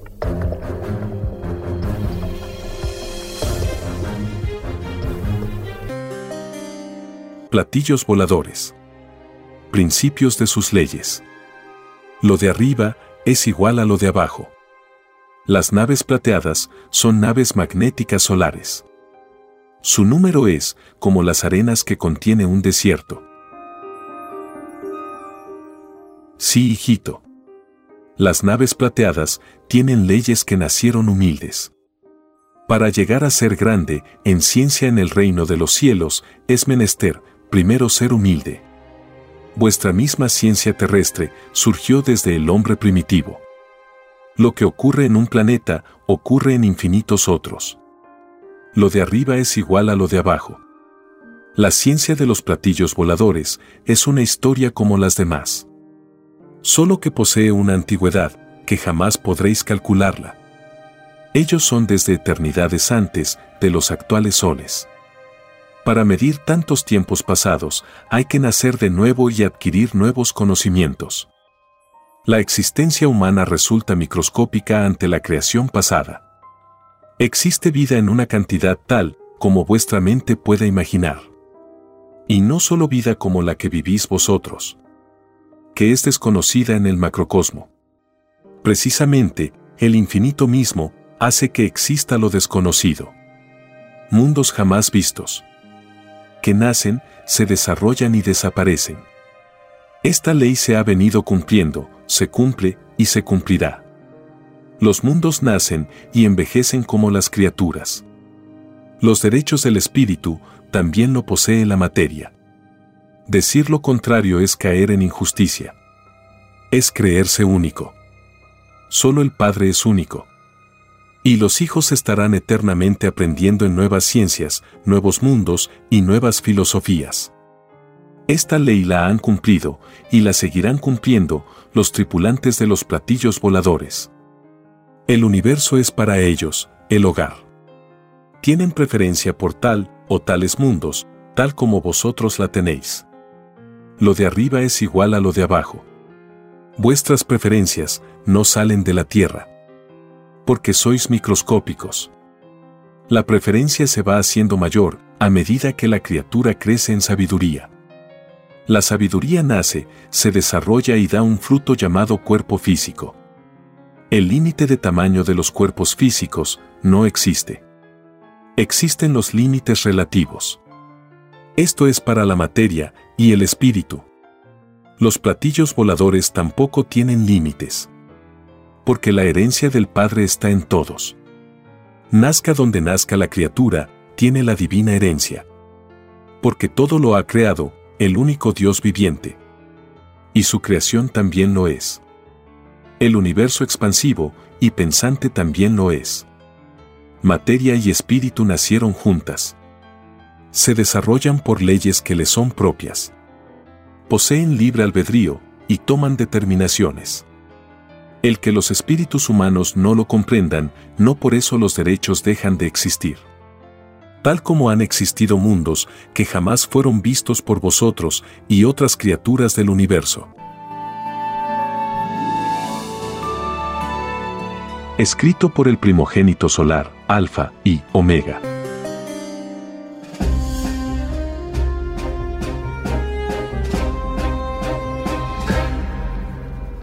En la doctrina del Cordero de Dios, en las sentencias que da el Divino Padre Eterno en sus veredictos, nos enseña su divina justicia.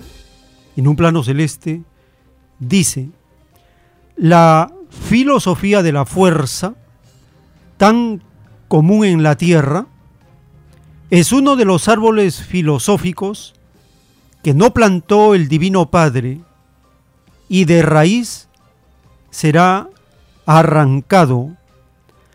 La fuerza de las armas jamás debió haber existido en la tierra. Fueron los malditos faraones quienes la trajeron a la tierra y la transmitieron al soberbio pueblo de Israel. Israel, ¿cuándo comprenderás que al Divino Padre Jehová jamás le agradó el uso de la fuerza? ¿Cuándo aprenderás a vivir con humildad? ¿Cuándo entenderás que sólo los humildes entran en mi divina morada?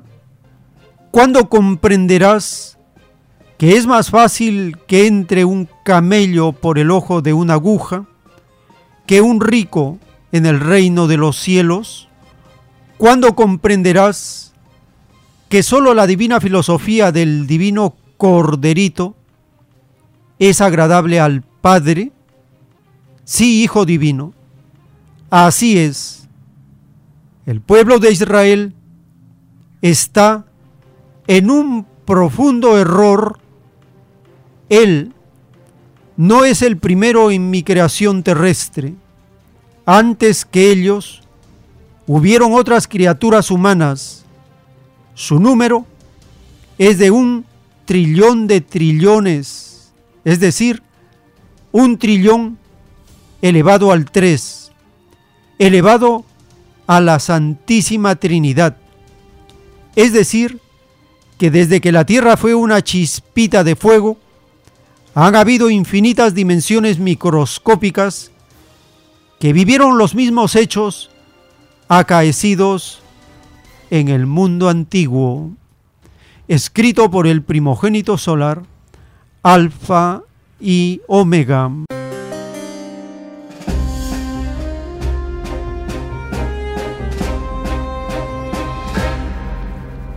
Y en el libro de Lucas, capítulo 21, verso 20, en las palabras proféticas de Jesús de Nazaret, cuando les anuncia a sus apóstoles y al pueblo las señales del fin de los tiempos, le dice, pero cuando viereis a Jerusalén rodeada de ejércitos, sabed entonces que su destrucción ha llegado.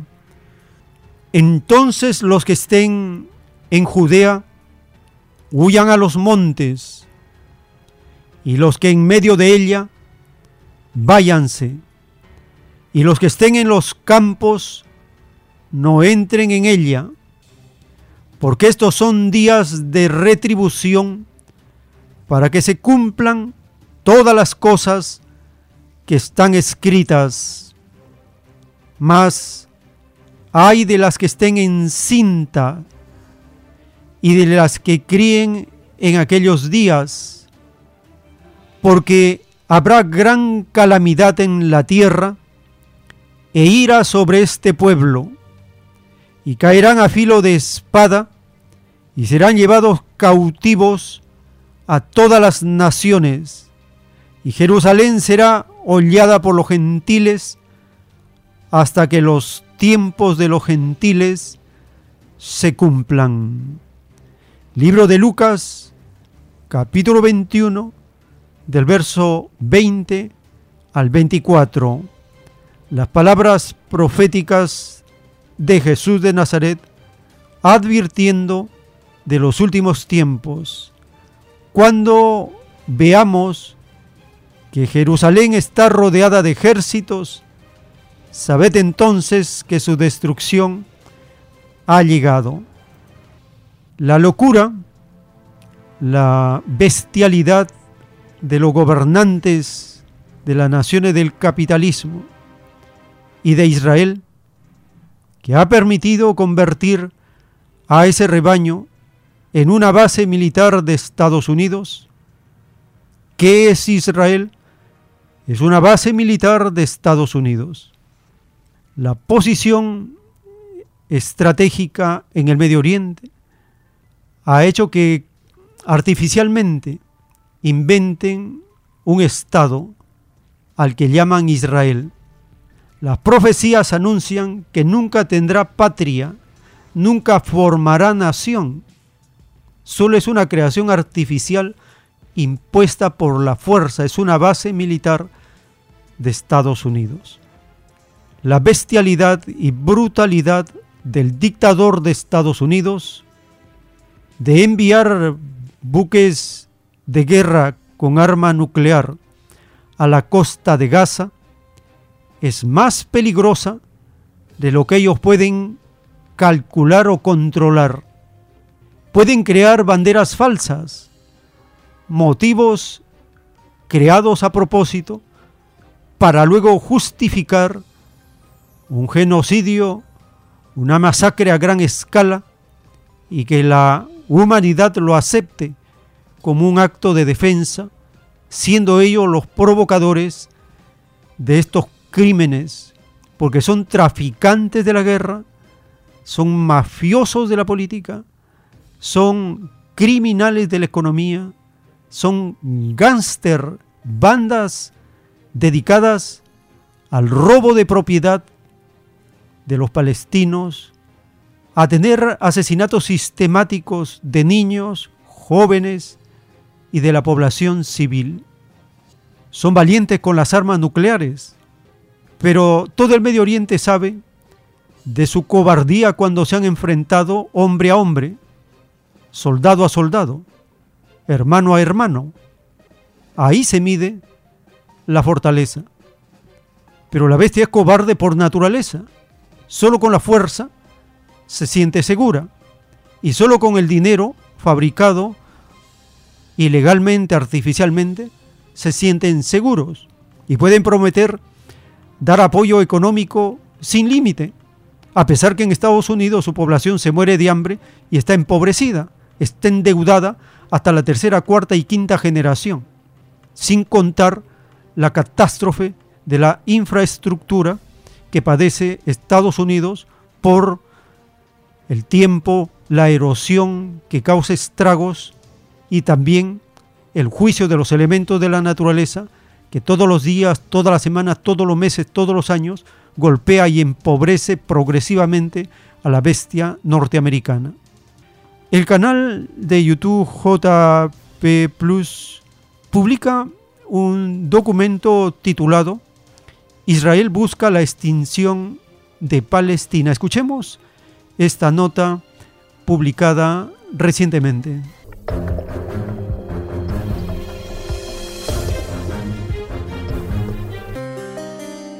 Para muchos, esto es visto como el fin de los tiempos o interpretan las recientes manifestaciones de la naturaleza como señales divinas. Pero más allá de las creencias religiosas, existe una realidad, los cientos de muertos a causa del conflicto entre Israel y Palestina. El 7 de octubre de 2023, Hamas, un grupo de resistencia palestina, lanzó la inédita operación Tormenta de Al-Qassam logrando ingresar a los territorios que les fueron ocupados por Israel, realizando una ofensiva militar. Pero, ¿por qué llevar a cabo una operación militar sabiendo que el poderío israelí es superior en armamento y presupuesto? ¿Es acaso la defensa armada la única alternativa que han encontrado los palestinos para evitar su extinción a manos de Israel? Así se evidencia en los datos la abismal diferencia en la capacidad de las Fuerzas Armadas de Israel en comparación con la resistencia palestina. Sin embargo, son estas cifras las que han empujado a los palestinos a defenderse de los israelíes. Hasta 1947, este era el territorio de Palestina, antes de que la Organización de las Naciones Unidas dividiera esa nación cediendo el 52% del territorio a Israel. Los israelíes no se detuvieron en su expansión y en 2008 la operación Plomo Fundido intensificó el conflicto con ataques masivos contra la franja de Gaza. Desde ese año hasta agosto de 2023 han sido asesinados 6.399 palestinos y en los ataques han muerto 308 israelíes, según las Naciones Unidas.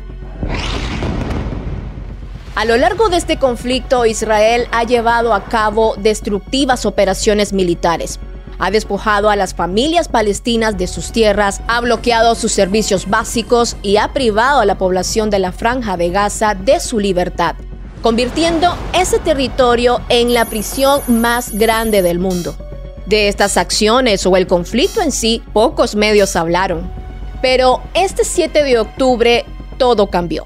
Tras la operación de la resistencia palestina, la respuesta de Israel fue desproporcionada.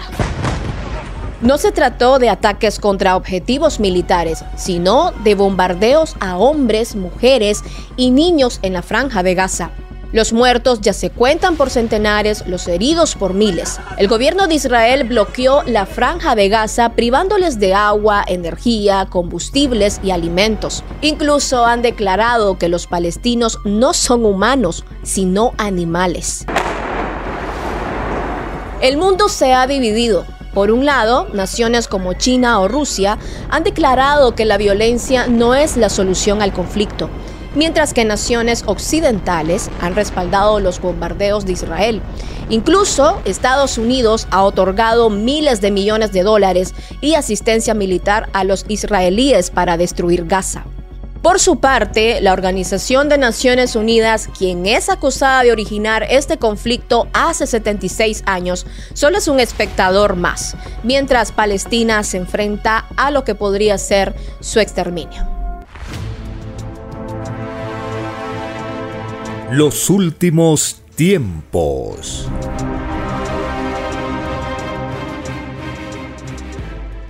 En la doctrina del Cordero de Dios, el Divino Padre Eterno nos enseña y nos advierte, y de verdad os digo, que todos aquellos ciudadanos que dieron voto a demonios de la derecha, no entrarán al reino de los cielos.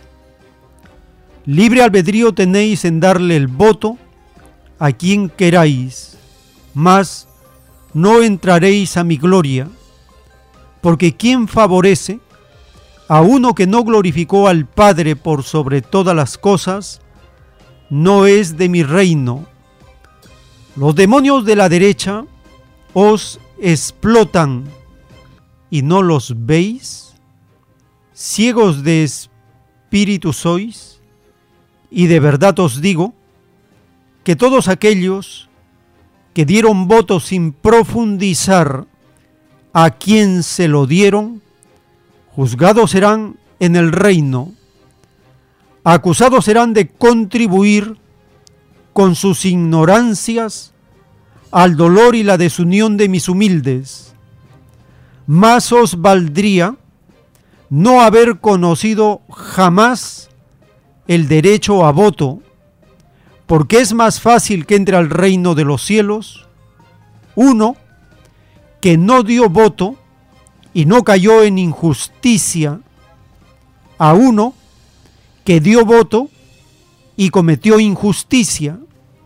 Y de verdad os digo que todos aquellos que se compraron o se vendieron a costilla del voto, no entrarán al reino de los cielos, y todo demonio del engaño colectivo deberá sumar todos los segundos transcurridos desde el mismo instante que le puso precio a su conciencia. Cada segundo le representa una existencia que deberá cumplir fuera del reino de los cielos. Y si han transcurrido años desde que engañó a sus hermanos, deberá sumar todos los segundos que contienen tales años.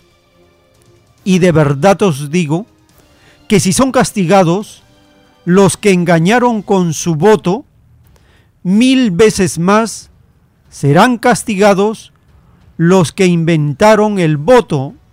Y de verdad os digo que los que crearon este árbol que no es del Padre fueron los demonios de la explotación, escrito por el primogénito solar, Alfa y Omega.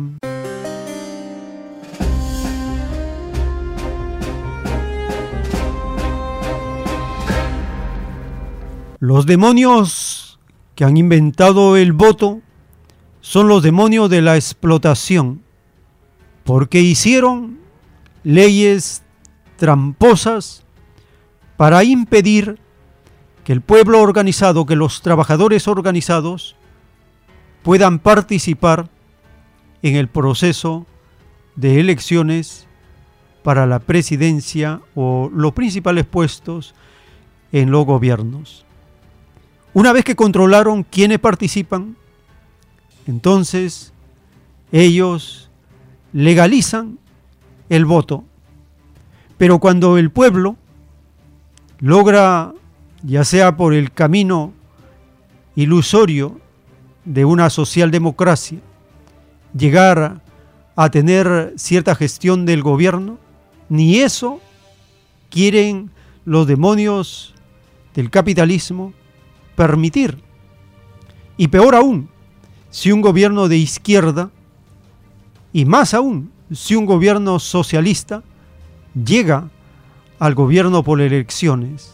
El único caso que se conoce es el de Salvador Allende y otro gobierno de izquierda que han llegado por elecciones, contado con los dedos.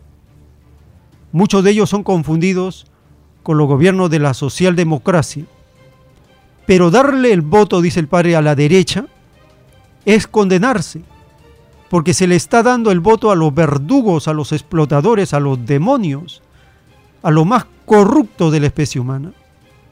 El 15 de octubre de 2023, en el rebaño de Ecuador hay elecciones adelantadas porque el mafioso derechista, el banquero Lazo, por su corrupción, hizo muerte cruzada para adelantar las elecciones.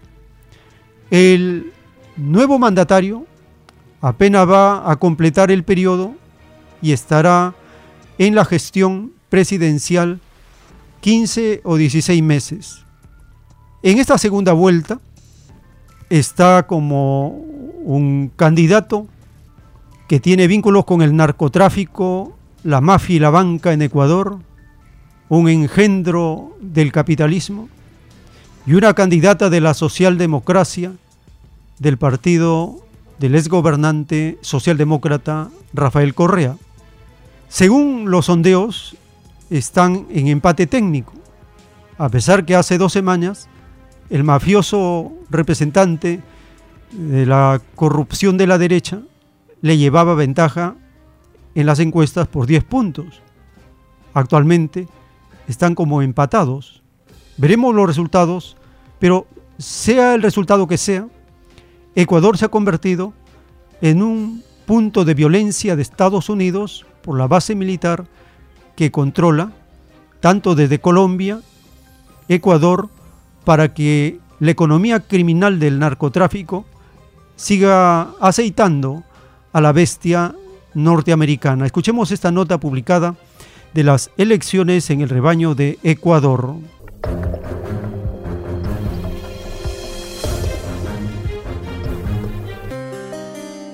Ecuador encara los últimos días previos a la elección del domingo 15 de octubre para elegir nuevo presidente del país en esta segunda vuelta de las elecciones anticipadas. Los ecuatorianos deberán elegir entre la izquierdista Luisa González de la Revolución Ciudadana y el candidato de derechas Daniel Novoa. Desde este mismo viernes ya el Consejo Nacional Electoral ha declarado el silencio electoral para las encuestas y ya ha comenzado además con el proceso de votación de los reclusos y de las personas con discapacidad. Esto nos comentaban desde el CNE sobre el inicio de las votaciones. Fuerzas Armadas ya se encuentra en más del 80% de los recintos electorales, tomando las medidas de precaución, de seguridad, para que los ciudadanos eh, que eh, vayan a sufragar el día domingo tengan completa seguridad de que pueden hacerle con toda tranquilidad y en los espacios suficientes.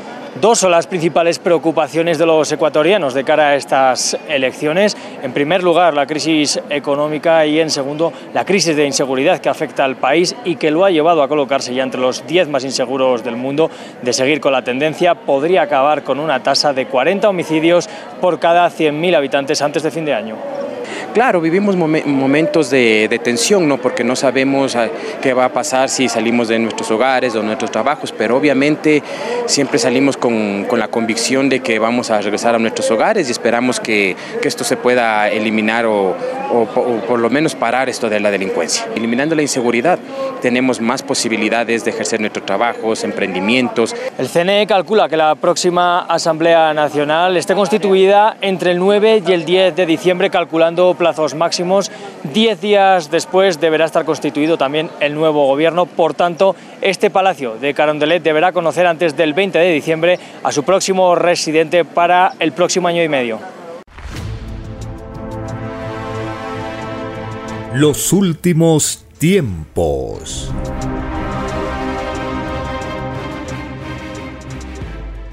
Les recordamos las actividades culturales de los sábados en Vegetalia, Girón Camaná 344 en el Cercado de Lima.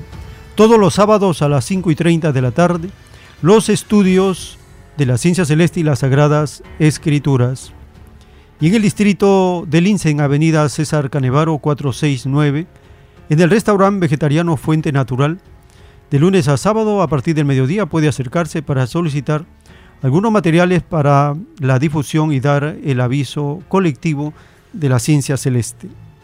Muy bien, llegamos nuevamente a otro espacio para compartir sus opiniones, sus comentarios, puntos de vista. Teléfonos en cabina 471-1898, 681-1152.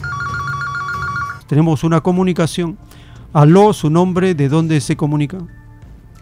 Buenos días, Pedro Paz de Ica. Adelante, hermano, le escuchamos.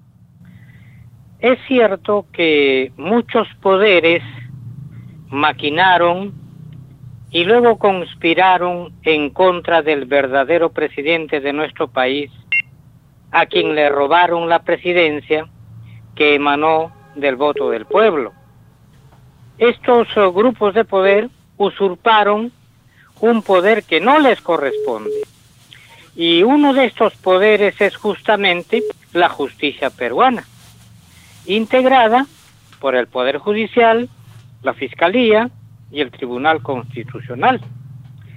Es por esta razón que nuestro divino y eterno Padre Jehová señaló y advirtió a este poder a través de los salmos en el capítulo 84, verso 2 al 4, lo siguiente, ¿hasta cuándo serán jueces injustos que solo favorecen al impío?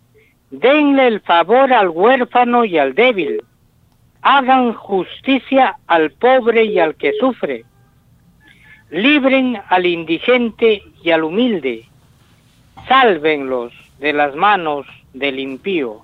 Es decir, sabiendo los sucesos que iban a ocurrir en este planeta, y que un grupo de lo peor de la especie humana iban a usurpar los poderes eh, en este país, es que el Padre señala en esta cita bíblica que se debe priorizar la justicia al débil, al humilde, al abandonado, al olvidado, al desposeído, al despojado, porque los ricos ya tenían cómo defenderse. De otro lado, rápidamente quiero señalar lo siguiente.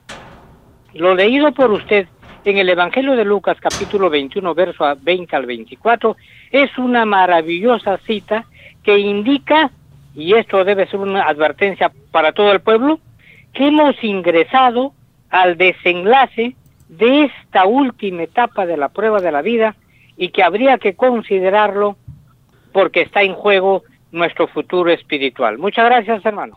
Gracias, hermano, por su participación y esa profecía de Jesús hay que tenerla presente siempre. Lucas 21, 20. Dijo Jesús, pero cuando viereis a Jerusalén rodeada de ejércitos, sabed entonces que su destrucción ha llegado. En estos momentos está rodeado Jerusalén de ejércitos de la bestia norteamericana, británica, francesa y los ejércitos de los rebaños que son frontera con esa base militar llamada Israel. Tenemos un nuevo contacto. Aló. su nombre, hermano, de dónde se comunica. saluda Luis Ramírez. Adelante hermano, lo escuchamos. Mire, hermano, aquí está comprobado. Yo me dirijo aquí a todos los hermanos católicos, ¿ya? Hasta mi familia es católica, hermano, porque sido de educación, pero gracias a este programa, hermano, están abriendo los ojos, hermano. ¿Por qué le digo? El líder mundial de los católicos es el Papa. El Papa, ¿por qué no permite ahorita? ¿Por qué no se pone al frente, hermano? Ah, si él sabe muy bien que esta mafia de los judíos, especialmente los judíos sionistas, todos esos que están ahí están metidos muchos intereses porque ellos saben que ellos este, son como títeres también de los, eh, el presidente de, Israel, es títere también del, del sistema de los de todos los mafiosos y el Papa que es un este eh, dice defensor de los cristianos, señor de Cristo, ¿por qué no eh, eh, se ponen en medio de la guerra? Hermano, ya está prácticamente planificado, ya hoy día comienza el exterminio en Palestina. ¿Y, por qué? Porque ellos tienen todo el dominio. Y es indignante, hermano, porque digo, porque el Papa, como representa a los católicos, no hace nada, está con esos cruzados. El señor, encima señor le ha recibido a la, a, a la Dina, le ha recibido, prácticamente, él, ha bendecido las muertes que ha pasado acá. ¿Cómo es eso, estimado?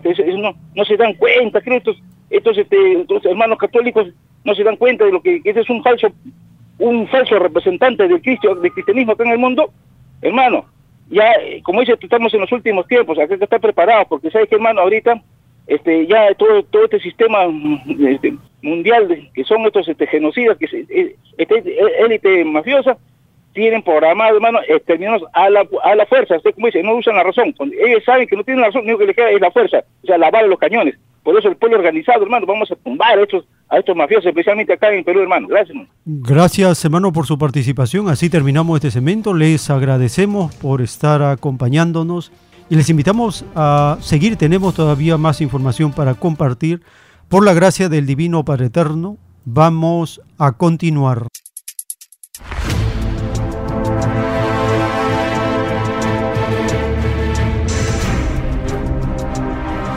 Los últimos tiempos.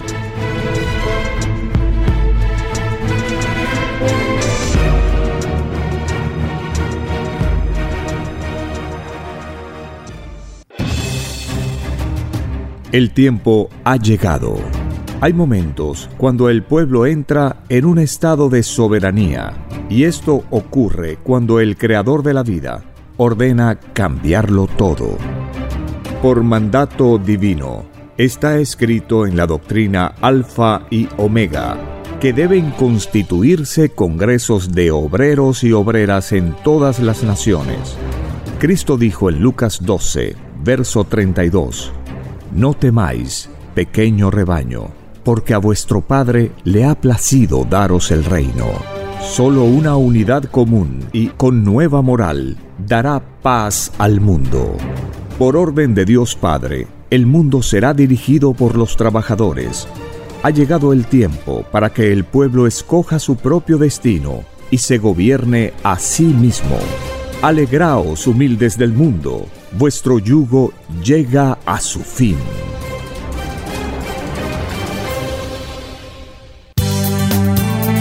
Es Radio Cielo, una nueva de la radio en el Perú. Programación de avanzada para todos. Es Radio Cielo. El mejor anhelo de tu vida. Es Radio Cielo. Sembrando amor y conciencia. Es Radio Cielo.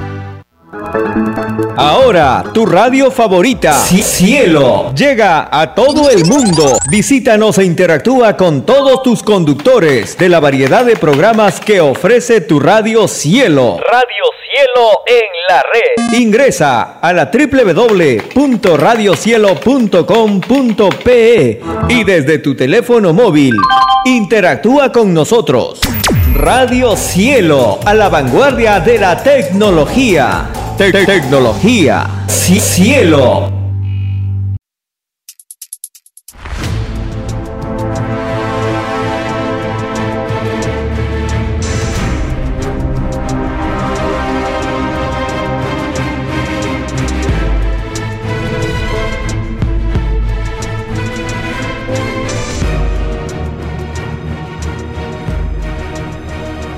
Porque los acontecimientos de la prueba de la vida no se detienen. Porque todo tiene un principio, un desarrollo y un fin. Estamos compartiendo los últimos tiempos. Una gran oportunidad para cambiar nuestros destinos y la vida. El cambio de costumbres provocará la caída del sistema de vida, de las leyes del oro. Los acontecimientos le salen al encuentro a las criaturas. Una nueva revelación, escrita por el primogénito solar, Alfa y Omega, se extiende por el mundo.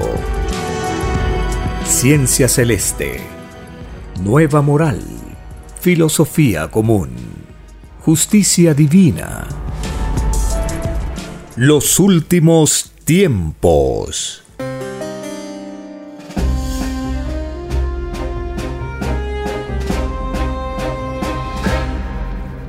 Gracias al Divino Padre Eterno, el primer trabajador del universo, el primer revolucionario que lucha contra todas las tinieblas con doctrina vivientes, el mismo que desea que el trabajo y el sudor de frente y el mérito sea de sus propios hijos y no del mismo Padre, para que como hijos aprendamos a hacer las cosas con nuestras propias manos, con nuestro esfuerzo, con nuestro sacrificio.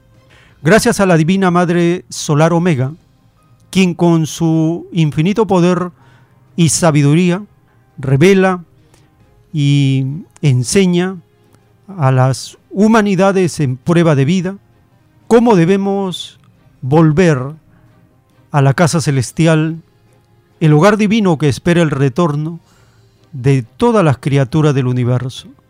Gracias al primogénito solar Cristo, quien cumple misión de juez solar, de Mesías, de Redentor, de Salvador del mundo, el primogénito solar, que viene de los colosales soles del reino de los cielos, a un microscópico e invisible planeta, mirado desde el infinito, la Tierra no se ve, pertenecemos a la dimensión de lo microscópico, se tienen que utilizar aparatos de aumento gigantescos para ubicar a este polvito perdido en el infinito que se llama planeta Tierra. Cristo, cuando dice, a donde yo voy ustedes no pueden ir, nos está diciendo que Él viene de los colosales soles de colores del reino de los cielos. Gracias al Divino Padre que nos da la oportunidad de participar en el inicio de una nueva doctrina planetaria que quedará hasta la consumación de este planeta. Esta oportunidad hay que recordarlo siempre, no la vamos a tener en todas las reencarnaciones. Ocurre durante espacios o periodos de miles de años. Qué gran oportunidad de participar en el estudio, en la expansión, en el compartir esta revelación con todos. Es una oportunidad muy grande para el espíritu, porque el puntaje de luz, como lo enseña el Divino Padre, es tan grande que será considerado el más importante de nuestra vida en el juicio final. Porque todo lo que sale de Dios no tiene límite. Y esta doctrina viene del libre albedrío del Padre Jehová. Es por eso que cuando escuchamos la lectura de los rollos, rollo por rollo, por su divina gracia, ya van 280 rollos en audio de los 302 que están en el Perú y si lo permite en unos días se completará los 302 rollos y podremos escuchar toda la doctrina que está en el Perú los 3.700 títulos en audio, los 302 rollos en audio, los 20 artículos también en audio y los cassettes que están en la página web. Toda la información de la doctrina que está en el Perú a nuestro alcance con un solo clic para poder leer o para poder escuchar. Porque leer y escuchar fue pedido como parte del juicio final.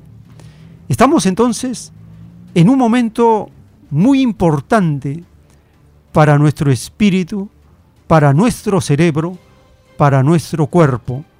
Cuando escuchamos al autor de la divina ciencia celeste decirnos que cuando Jesús estaba de misión en este planeta, de sus poros del cuerpo de Cristo, salían unas líneas solares o dimensiones solares, conocidos también como los cordones solares. Y estos extremos están unidos a las moléculas de los elementos del planeta.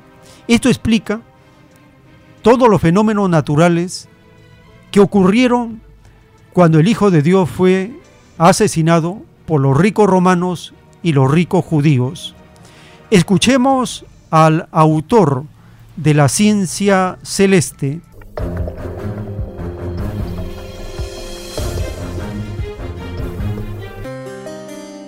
Cuando Cristo estaba de visión, de su cuerpo, de su cuerpo, salían unas líneas solares o dimensiones solares, que se llaman también cordones solares, cuyos extremos estaban unidos a las moléculas de los elementos del planeta.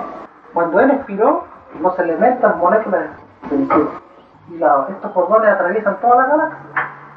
Porque todo hijo de Dios, o padre solar, primogénito solar, cuando actúa en los planetas, lo hace en armonía con los elementos. Porque en las actuaciones de Dios interviene materia y Interviene todo sobre todo. La materia se resintió y el sol se oscureció. Estas son leyes solares, no son leyes humanas. Cuando un humano muere, el sol no oscurece. en el mundo, dijo, en la la vida, hubieron muchas clases de fe. Claro que hay muchas clases de fe, porque la búsqueda fue en forma determinada, individual, por la misma criatura, unos por aquí, otros por allá, otros para allá, otros para arriba. La fe que recibe el mayor puntaje de luz es la que incluyó el todo sobre el todo. En otras palabras, la que tomó en cuenta todo. La fe que tomó en cuenta las leyes sociales de la lucha de la vida es más completa que la fe que no tomó en cuenta las leyes sociales. Y si esa fe, además de las leyes sociales, tomó en cuenta lo cósmico, el infinito, el espacio, los astros, los soles, los planetas, es más infinitamente completa anterior. O sea que la fe limitada recibe un puntaje chiquitito. Los últimos tiempos.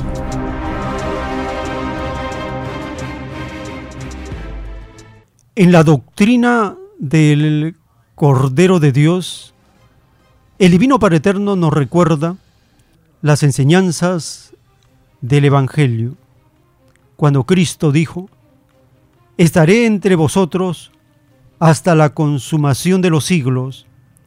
He aquí la ley del nacer de nuevo, o ley de reencarnación, porque mi hijo primogénito nace y muere, nace y vuelve a morir, tal como lo hacéis vosotros, y no por eso deja de ser eterno. Lo habéis tenido siempre en el mundo y nunca se ha manifestado, porque todo tiempo pedido en la vida debe cumplirse, y la Trinidad Hijo cumple el que le fue divinamente dado, y se manifiesta cuando lo ordena el Divino Padre por telepatía viviente tal como fue en el pasado, cuando encarnó en Moisés y Cristo. He aquí a la Trinidad en misión divina, Y como os fue enseñado, por el fruto se conoce el árbol, solo la Trinidad da la luz de lo que nunca se supo. Lo que ya sabéis, no es necesario repetirlo, mas lo que hicisteis en la vida es juzgado, porque así lo pedisteis en el reino de los cielos. Pedisteis juicio final y olvido de cómo sería el juicio, porque pedisteis ser probados en todo lo que sois, y fuisteis probados, y ahora sois juzgados, escrito por el primogénito solar, Alfa y Omega.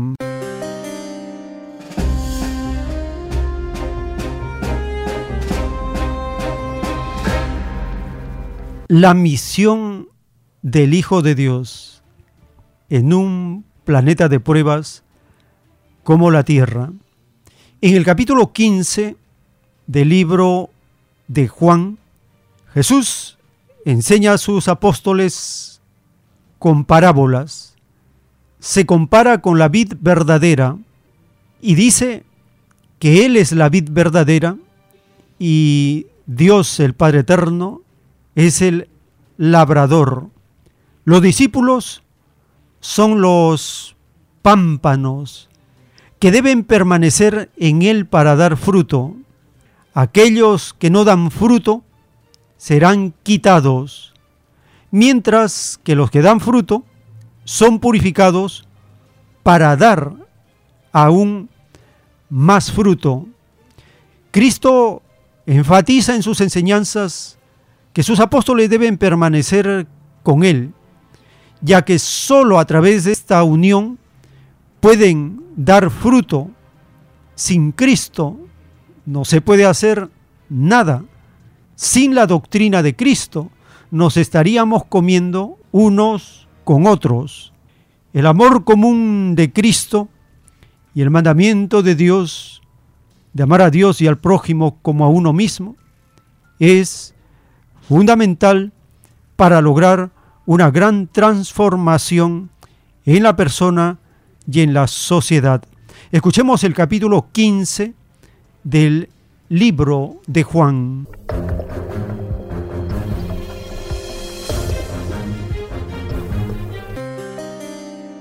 Yo soy la vid verdadera y mi Padre es el viñador. Toda rama que en mí no da fruto lo quita, y todo el que da fruto lo poda para que dé más fruto. Ya están limpios por la palabra que les he dado. Permanezcan en mí, y yo permaneceré en ustedes. Como la rama no puede dar fruto por sí misma, si no permanece en la vid, así tampoco ustedes si no permanecen en mí. Yo soy la vid, y ustedes son las ramas. El que permanece en mí y yo en él, ese da mucho fruto. No pueden hacer sin mí. Si alguien no permanece en mí, es echado fuera como una rama. Se seca y los recogen, los echan al fuego y se queman. Si permanecen en mí mis palabras permanecen en ustedes, pidan lo que quieran y les será hecho. En esto es glorificado mi Padre en que den mucho fruto, y así prueben que son mis discípulos. Como el Padre me ha amado, así también yo los he amado. Permanezcan en mi amor. Si guardan mis mandamientos, permanecerán en mi amor, así como yo he guardado los mandamientos de mi Padre y permanezco en su amor. Les hablo así para que mi gozo esté en ustedes y su gozo sea completo. Este es mi mandamiento, que se amen unos a otros así como yo los he amado. Nadie tiene un amor mayor que este que dé su vida por sus amigos. Ustedes son mis amigos y me obedecen. Ya no los llamo siervos, porque el siervo no sabe lo que hace su Señor pero los he llamado amigos, porque les he dado a conocer todo lo que he oído de mi Padre. Ustedes no me escogieron a mí, sino que yo los escogí a ustedes, y los designé para que vayan y den fruto, y que su fruto permanezca. El Padre les concederá todo lo que le pidan en mi nombre. Este es mi mandamiento, que se amen los unos a los otros. Si el mundo los odia, sepan que me ha odiado a mí antes que a ustedes. Si ustedes fueran del mundo, el mundo amaría el suyo. Pero como no son del mundo, sino que yo los escogí de entre el mundo, por eso el mundo los odia. Acuérdense de la palabra que yo les dije. Un siervo no es mayor que su Señor. Si me persiguieron a mí, también los perseguirán a ustedes. Si guardaron mi palabra, también guardarán la de ustedes. Pero todo eso les harán por causa de mi nombre, porque no conocen a aquel que me envió. Si yo no hubiera venido y no les hubiera hablado, no tendrían pecado. Pero ahora no tienen excusa por su pecado. El que me odia, odia también a mi Padre. No tendrían culpa si yo no hubiera hecho las obras que ningún otro ha hecho. Pero ahora las han visto. Y me han odiado a mí y también a mi Padre. Pero ellos han hecho esto para que se cumpla la palabra que está escrita en su ley. Me odiaron sin causa. Cuando venga el consolador, el Espíritu de verdad que procede del Padre a quien yo les enviaré del Padre, Él dará testimonio acerca de mí. Y ustedes también darán testimonio, porque han estado conmigo desde el principio. Los últimos tiempos.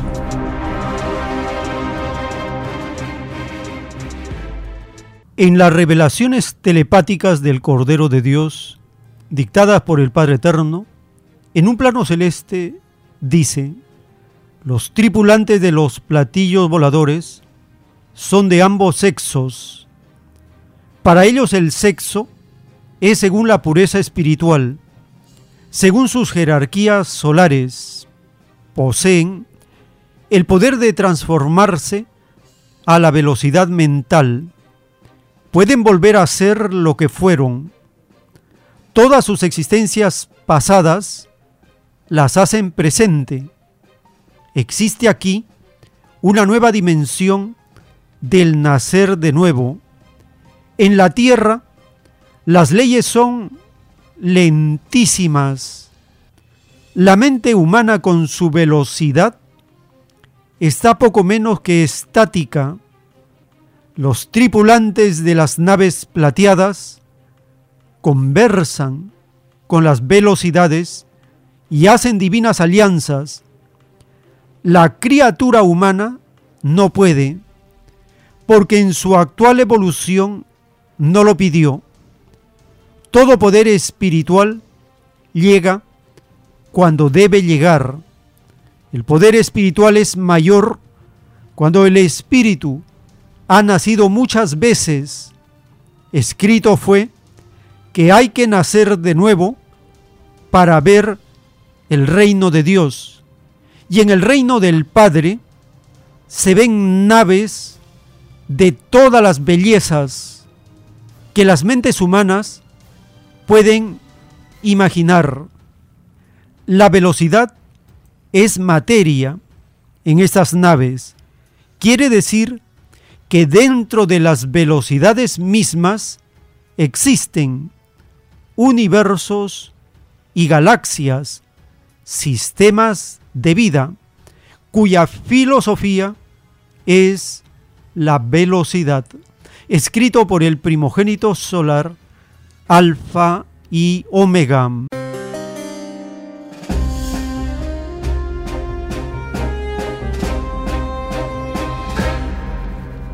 Ingresando a la página web en el menú podcast encontramos el rollo telepático del Divino Padre Eterno titulado platillos voladores, la materia es un atributo de la sal del conocimiento, con el número 51 en la primera parte, antes del dibujo celeste, el Padre Eterno nos habla de la sal de la vida, de la categoría de la nada y del infinito.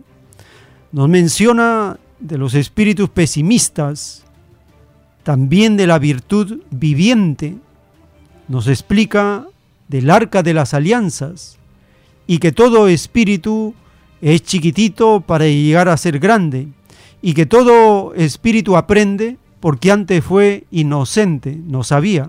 Escuchemos la primera parte del rollo de los platillos voladores.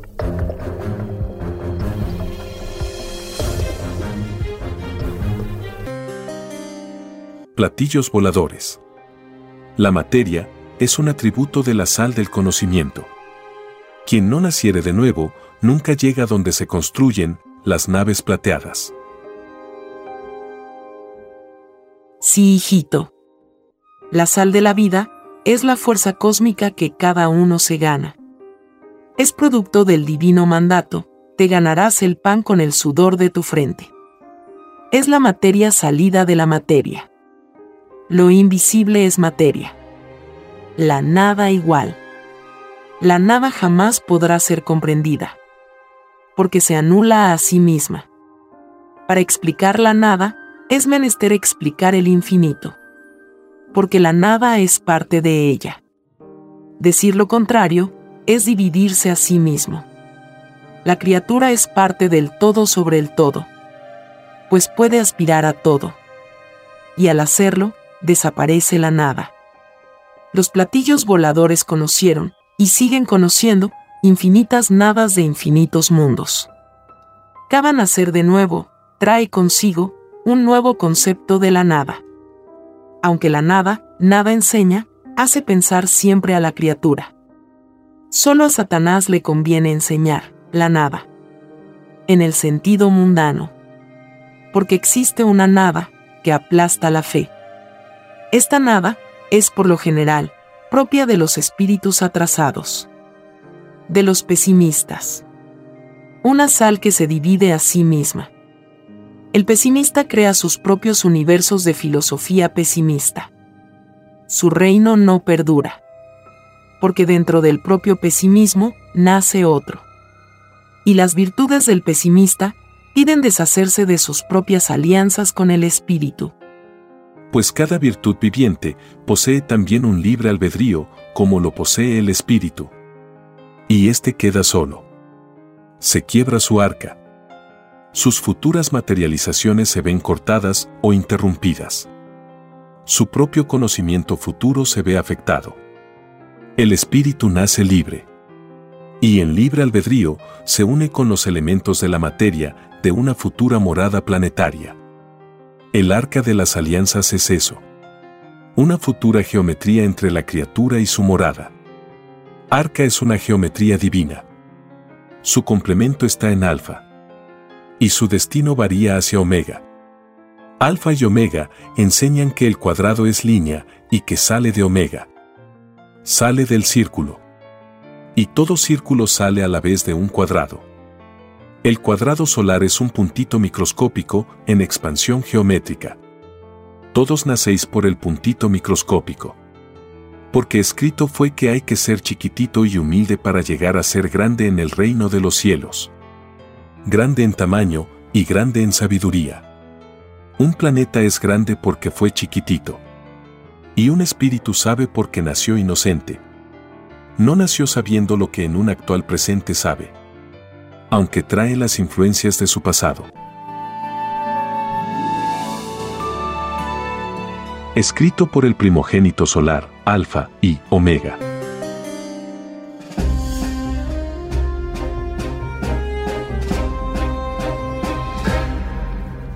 En la divina ciencia celeste, revelada por el Divino Padre Eterno, en un rollo telepático dice, un platillo volador es un acuerdo entre soles. Todos aportan a la realización de la nave, tal como en la Tierra, en que muchas inteligencias contribuyen a la construcción de los aparatos terrestres. Lo de arriba es igual a lo de abajo.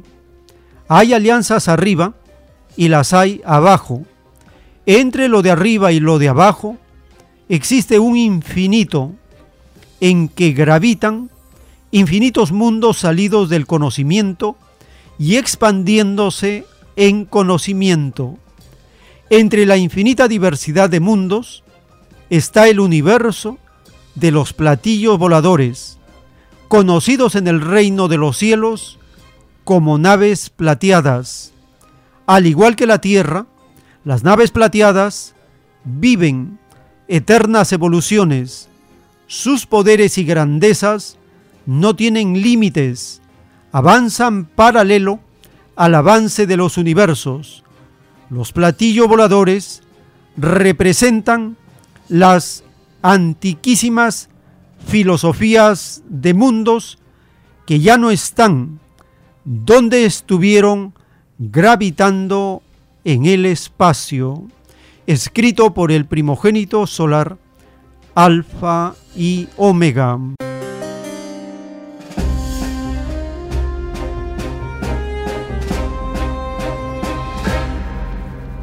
Ingresando a la página web, en el menú podcast están los planos celestes dictados por el Padre Eterno en el orden y la combinación que se han publicado en un libro, tal como lo ordena el Divino Padre Eterno. Estamos compartiendo en estas ediciones el orden dictado por el Padre Eterno y la combinación que él hace de los títulos y los temas de los rollos telepáticos. Con el número 52 encontramos el rollo telepático titulado Divino origen de las naves plateadas, sistemas de propulsión.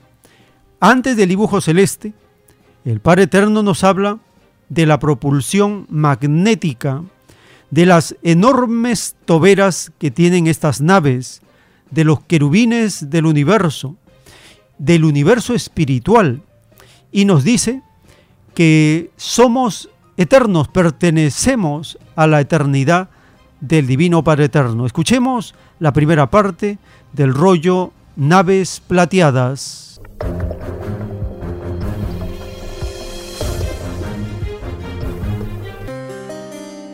Divino origen de las naves plateadas. Sistemas de propulsión.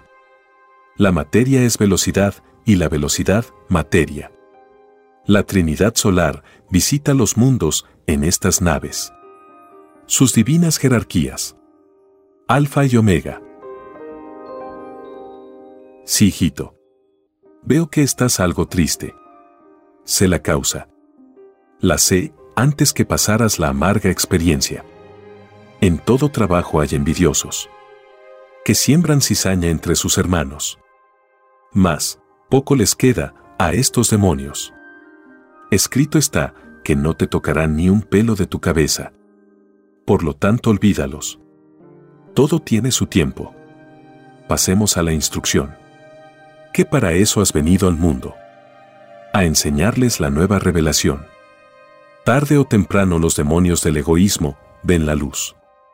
Los platillos voladores son naves del fuego solar. Su propulsión es magnética. Este magnetismo proviene de los mismos soles vivientes. Este magnetismo es diferente en grado infinito al de la Tierra. El magnetismo de la Tierra está suscrito a un microscópico puntito, perdido y suspendido en la inmensidad del espacio. Sus propias naves que se construyen con este magnetismo son limitadas. No tienen el sello de lo eterno. Los platillos voladores poseen enormes toberas por las cuales entran y salen líneas magnéticas solares. Estas líneas magnéticas son de una intensidad tal que pueden provocar catástrofes en los mundos del espacio. Son controladas por la mente de los padres solares. La propulsión es por alianza entre un sol magnético y un divino querubín solar. Los querubines son criaturas de fuego. Ellos están en la misma materia. Forman el inmenso ejército del divino Padre Jehová son todas sus criaturas que han sido creadas desde el principio de toda eternidad. El universo espiritual es la causa de toda doctrina que se enseña en los mundos que tienen olvido de su pasado. La eternidad espiritual se refiere al universo espiritual. Si no existiese el universo espiritual, vosotros criaturas humanas no tendríais continuidad en vuestra evolución. El concepto de que se es eterno, de una u otra manera, da fuerzas de esperanzas. El concepto que se tenga del propio porvenir es la suprema prueba de la fe. Y no existe otro mayor. Esta incertidumbre frente al futuro la pidió el espíritu humano. Y se le concedió. Todo lo que le haga avanzar, le es concedido. Al pedir la criatura humana, olvidó de su pasado, lo que pidió fue someterse a la prueba de la fe. Esta prueba está en relación directa con las sagradas escrituras. Al venir al planeta, el espíritu no está tan abandonado. Las escrituras las tiene a su alcance. Porque así lo pidió y así se le concedió. Todos los espíritus son de fuego. Son del universo espiritual. Lo que le sucedió a cada uno en su pasado, lo sabrá. Se viene a los planetas materiales desde un lugar determinado del espacio. La inteligencia divina tiene moradas en todo el infinito. El universo es todo un movimiento dentro del movimiento. Por primera vez vais a saber el alfa y la omega del universo que os rodea. Que ha creado en todas las mentes el más grande misterio. Porque así lo pedisteis en el reino. Y se os concedió. Queríais tener experiencia sobre el misterio. El misterio es tan relativo como infinito es el universo. En el universo son las naves plateadas las que todo lo dirigen. Van y vienen. Su número es como las arenas del desierto. Los platillos voladores todo lo ven. Y todo lo comunican al Creador de la vida. Ellos también aprenden en concordancia con su jerarquía. El poder espiritual entre las jerarquías del infinito es el magnetismo creador. Es la esencia del conocimiento hecha poder. Esta esencia es la sal de la vida de cada criatura. Y todo le ha costado sudor de frente. Nada es regalado en el universo. La ley que le fue dada a la tierra de ganarse el pan con el sudor de su frente es una ley universal. Es para todos los mundos. Desde antes que naciera la tierra, ya, esta ley venía sucediéndose entre las infinitas galaxias. Se acabará la tierra y esta ley será luz en futuros planetas tierras. escrito por el primogénito solar, Alfa y Omega.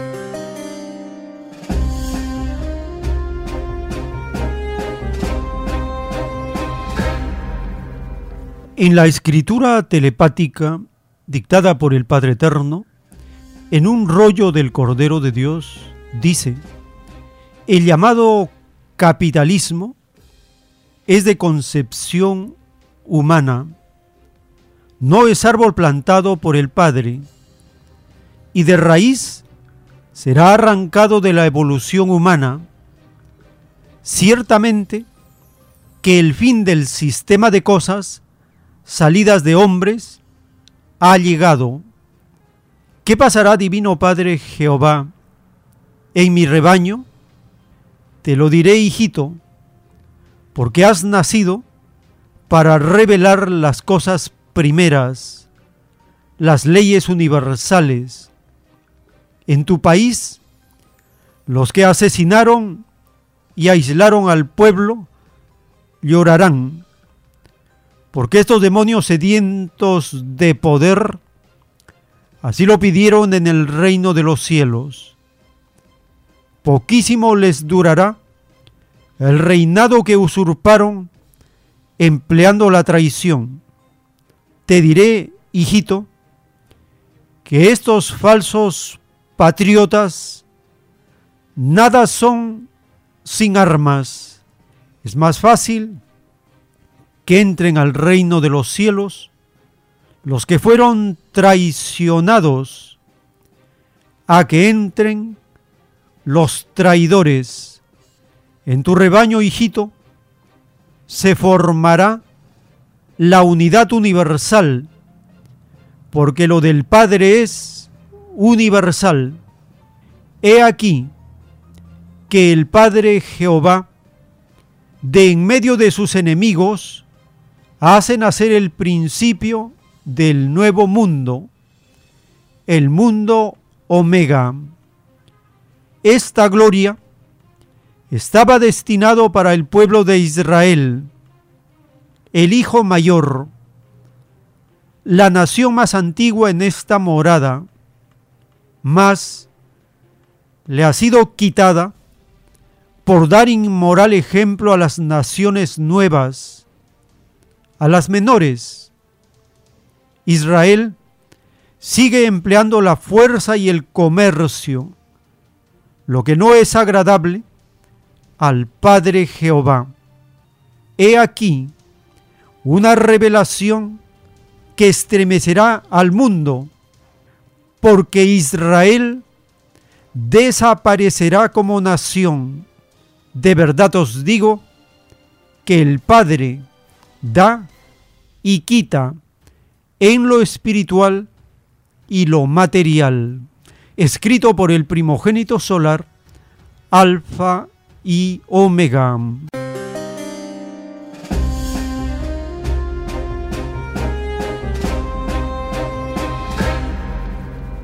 El Divino Padre Eterno nos está revelando que la gloria de la unidad universal estaba destinada para el pueblo de Israel, pero este rebaño soberbio, que en lugar de seguir al Dios viviente, sigue al Dios de la fuerza, al Dios de la guerra, al Dios oro, ha sido despojado de esta gloria, y esa gloria se ha trasladado al rebaño de Chile y Perú.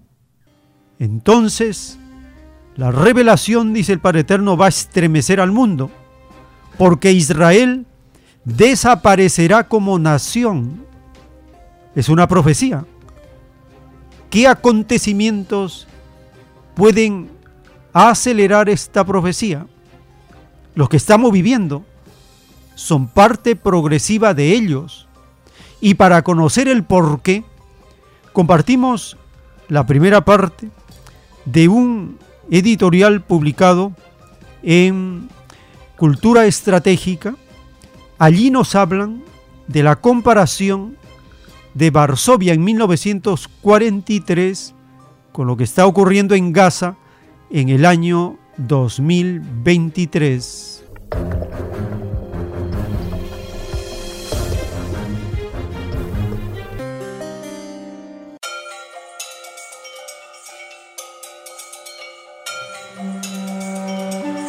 Varsovia 1943, Gaza 2023, la salida histórica del fascismo israelí y occidental. Lo que estamos viendo en Gaza es comparable a los levantamientos de Varsovia en 1943. La respuesta del Estado israelí de castigo colectivo y matanza indiscriminada de infrahumanos es equivalente a los crímenes del régimen nazi. El mundo está siendo testigo de otra fase brutal de genocidio contra el pueblo palestino, un genocidio que ha estado ocurriendo sin descanso durante 75 años desde la dudosa creación del Estado de Israel en 1948. Increíblemente, el enorme crimen contra Palestina comenzó solo tres años después de que fueran vencidos los horrores nazis. La culpabilidad del colonialismo imperialismo occidental, principalmente el de los británicos y los estadounidenses, por el posterior genocidio en Palestina sigue siendo significativa hasta el día de hoy en respuesta a un ataque violento a gran escala por parte de militantes de Hamas que comenzó el 7 de octubre. El Estado de Israel ha desatado un baño de sangre indiscriminado contra la población civil palestina en Gaza. El presidente estadounidense Joe Biden y sus altos funcionarios dieron esta semana permiso explícito al régimen israelí de Benjamin Netanyahu para hacer lo que quiera en venganza por los ataques de Hamas. El primer ministro británico, Rishi Sunak, también ha prometido apoyo militar a Israel. Es espeluznante contemplar el asesinato en masa y el sufrimiento que las potencias occidentales están facilitando. Los líderes israelíes declaran abiertamente que cortarán todas las necesidades básicas, alimentos, agua y combustible. Se ha dado una advertencia a más de un millón de palestinos para que evacúen en un plazo de 24 horas o se enfrentarán al exterminio. ¿Evacuar a dónde? Ya subsisten en campos de concentración al aire libre llamados Gaza y Cisjordania. Todas las muertes de civiles son aborrecibles y deben evitarse a toda costa. Los ataques de los militantes de Hamas provocaron la muerte de 1.400 israelíes. Durante la semana pasada, el mismo número de palestinos fueron asesinados en represalias de las fuerzas estatales israelíes. Se teme que el número de muertos palestinos aumente dramáticamente en los próximos días a medida que el ejército israelí esté preparando una invasión de Gaza. Biden y altas figuras del gobierno estadounidense, el secretario de Estado Anthony Blinken y el secretario de Defensa Lloyd Austin, se comprometieron a suministrar a Israel cualquier armamento que fuera necesario. Washington dijo que no impondría ninguna condición sobre cómo se utilizaría esta potencia de fuego militar, lo que significa que Israel tiene licencia para matar indiscriminadamente. Los ataques aéreos israelíes ya han destruido bloques residenciales. La Unión Europea también ha dado luz verde a la matanza en masa israelí. La presidenta de la Comisión Europea, Ursula von der Leyen, voló a Israel esta semana en muestra de solidaridad, junto con funcionarios estadounidenses. En todas las expresiones hipócritas de horror y dolor por Israel, Baidan, von der Leyen y otros líderes occidentales no han ofrecido ni siquiera palabras simbólicas de preocupación por la masacre de civiles palestinos. Ese silencio dice mucho sobre la actitud insensible, sanguinaria y criminal de los líderes occidentales. Es terrible que se esté preparando el escenario para un ataque genocida por parte del Estado de Israel contra los palestinos con total complicidad del Estado occidental. Incluso la retórica macabra es una sombría advertencia de lo que está por venir. Los funcionarios israelíes están menospreciando abiertamente a los animales palestinos y los políticos estadounidenses están pidiendo que el territorio palestino sea arrasado. Esta retórica repugnante incluso cuando los niños palestinos están siendo destrozados por bombas de una tonelada. Como de costumbre, la nauseabunda justificación del terrorismo de Estado israelí invoca el holocausto nazi contra los judíos europeos. La perversión obscena de tal razonamiento es que los 75 años de opresión de los palestinos se encuentran en una categoría similar a los crímenes nazis. Los últimos tiempos.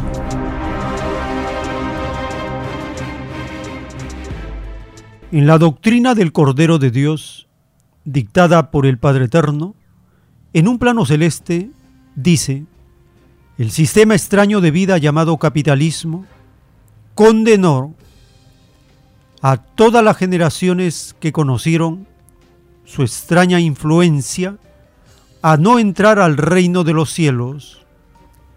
Muchos se preguntarán, ¿quiénes son los culpables de esta tragedia planetaria?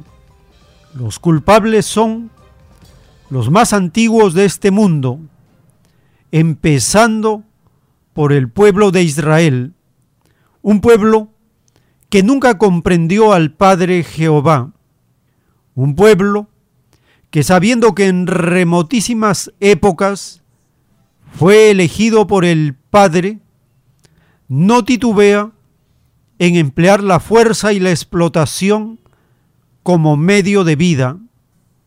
De verdad os digo, hijos del mundo, que ni Israel escapará a llorar y crujir de dientes, porque este pueblo soberbio jamás formará nación estable. Todos sus hijos se desparramarán de nuevo por el mundo. He aquí el destino de los que escogieron el camino de las matanzas, porque ninguno escapará al fuego solar. Toda nación que fabricó las malditas armas no quedará. He aquí el tremendo significado del divino mandato pedido por vosotros que dice, por sobre todas las cosas. Esto incluye el aniquilamiento de sí mismo cuando se ha violado la ley del Padre, escrito por el primogénito solar, Alfa y Omega.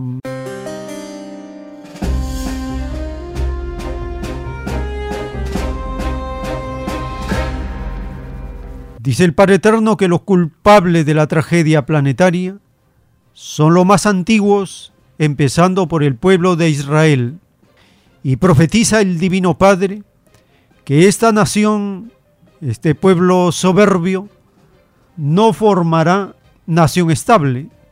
Dice que todos sus hijos se desparramarán de nuevo por el mundo. Ese es el destino que escogieron por haber caído en las matanzas. Escuchemos la segunda parte del editorial publicado en Cultura Estratégica, comparando el genocidio hecho por los nazis en Varsovia en 1943 con el genocidio que está cometiendo este rebaño soberbio de Israel contra sus primos hermanos en Gaza en el año 2023.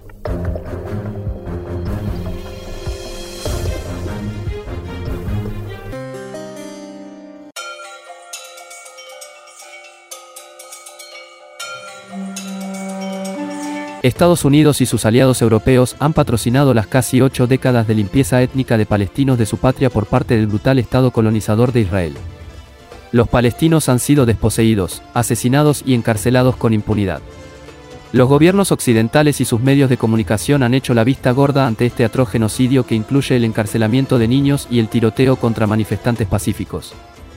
Como señaló esta semana el presidente ruso Vladimir Putin, Estados Unidos y sus socios occidentales han propagado durante décadas una farsa de mediación para la paz que no ha sido más que una fachada para la continua anexión de tierras palestinas y la violación de sus derechos humanos fundamentales. Putin concluyó acertadamente que Washington es totalmente culpable del desastre en Oriente Medio. Los levantamientos palestinos a lo largo de décadas surgen del derecho inalienable a resistir contra un opresor y toda resistencia ha sido habitualmente aniquilada por el Estado israelí con poder militar estadounidense y apoyo político en las Naciones Unidas. Pero con un karma similar al bíblico, el Estado israelí está sistemáticamente enfermo de corrupción e injusticia. Estos regímenes tipo gángsters, a los que ridículamente se hace referencia como la única democracia en Medio Oriente, supervisan un sistema de apartheid que es insostenible. La viña se ha convertido en un desierto de espinos. El último levantamiento de Hamas ha dejado al descubierto los frágiles cimientos del Estado israelí. En los próximos días se impondrá una terrible venganza contra la población palestina. Pero el daño infligido a la imagen de Israel y a la de sus estados occidentales partidarios es irreparable. El rostro fascista de Israel es evidente para todo el mundo, al igual que el de sus partidarios occidentales. Se están prohibiendo las protestas públicas en Europa y Estados Unidos contra la violencia israelí.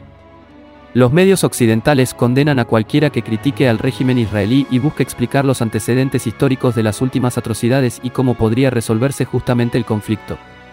Los gobiernos occidentales y sus medios están siendo expuestos como fascistas. La coherencia aquí es que estas mismas instituciones y personas apoyan a un régimen nazi en Ucrania encargado de librar una guerra por poderes para el eje de la OTAN liderado por Estados Unidos contra Rusia. Hace solo unas semanas, el primer ministro canadiense y su parlamento, junto con el presidente ucraniano, saludaron a un veterano de las Waffen-SS ucranianas con una gran ovación. El régimen israelí nunca deja de invocar el holocausto nazi como emblema de sus supuestas credenciales morales. El fraude cínico aquí es repugnante. El régimen israelí se ha comportado como los nazis en su genocidio contra los palestinos. De modo que cuando los estados occidentales apoyan a Israel y al régimen ucraniano hay una total coherencia real, como ocurre cuando la Junta de Kiev expresa solidaridad con Tel Aviv y viceversa. Solo la constante desinformación y mentiras de los medios corporativos occidentales oscurecen la evidente conexión. Vale recordar que Marek Elman, uno de los líderes supervivientes del levantamiento judío en el gueto de Varsovia contra los nazis, siempre condenó al Estado sionista de Israel. A lo largo de su vida posterior, antes de morir en 2009 a la edad de 90 años, Elman expresó su solidaridad con la resistencia palestina y deploró la agresión del Estado israelí. Lo que estamos viendo en Gaza es comparable a los levantamientos de Varsovia en 1943. Cuando la gente está desesperadamente oprimida, suceden cosas desesperadas. La respuesta del Estado israelí de castigo colectivo y matanza indiscriminada de infrahumanos es equivalente a los crímenes del régimen nazi. La respuesta oficial occidental al aumento de la violencia en Gaza es similar a condenar a los judíos por resistirse al holocausto nazi. Los palestinos deben recibir apoyo en su justa causa de liberación, paz y derechos nacionales. El occidente colectivo es en gran medida parte del problema de la violencia y los conflictos recurrentes. Siempre fue, siempre será, hasta que termine.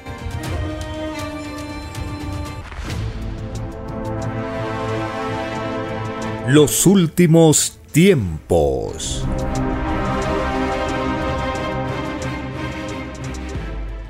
Así, nosotros estamos llegando a la parte final de esta edición. Hemos compartido las notas que están en los informativos de la prensa internacional con la profecía para estar atentos y la gran revelación del Cordero de Dios de lo que vendrá. Sabemos lo que viene y preparémonos porque el papel que tiene que jugar el rebaño de Perú en los acontecimientos del juicio final está señalado, marcado y escrito en los rollos del Cordero de Dios. Muy agradecido por habernos acompañado en esta jornada informativa y si el Divino Padre Eterno lo permite, hasta una nueva edición.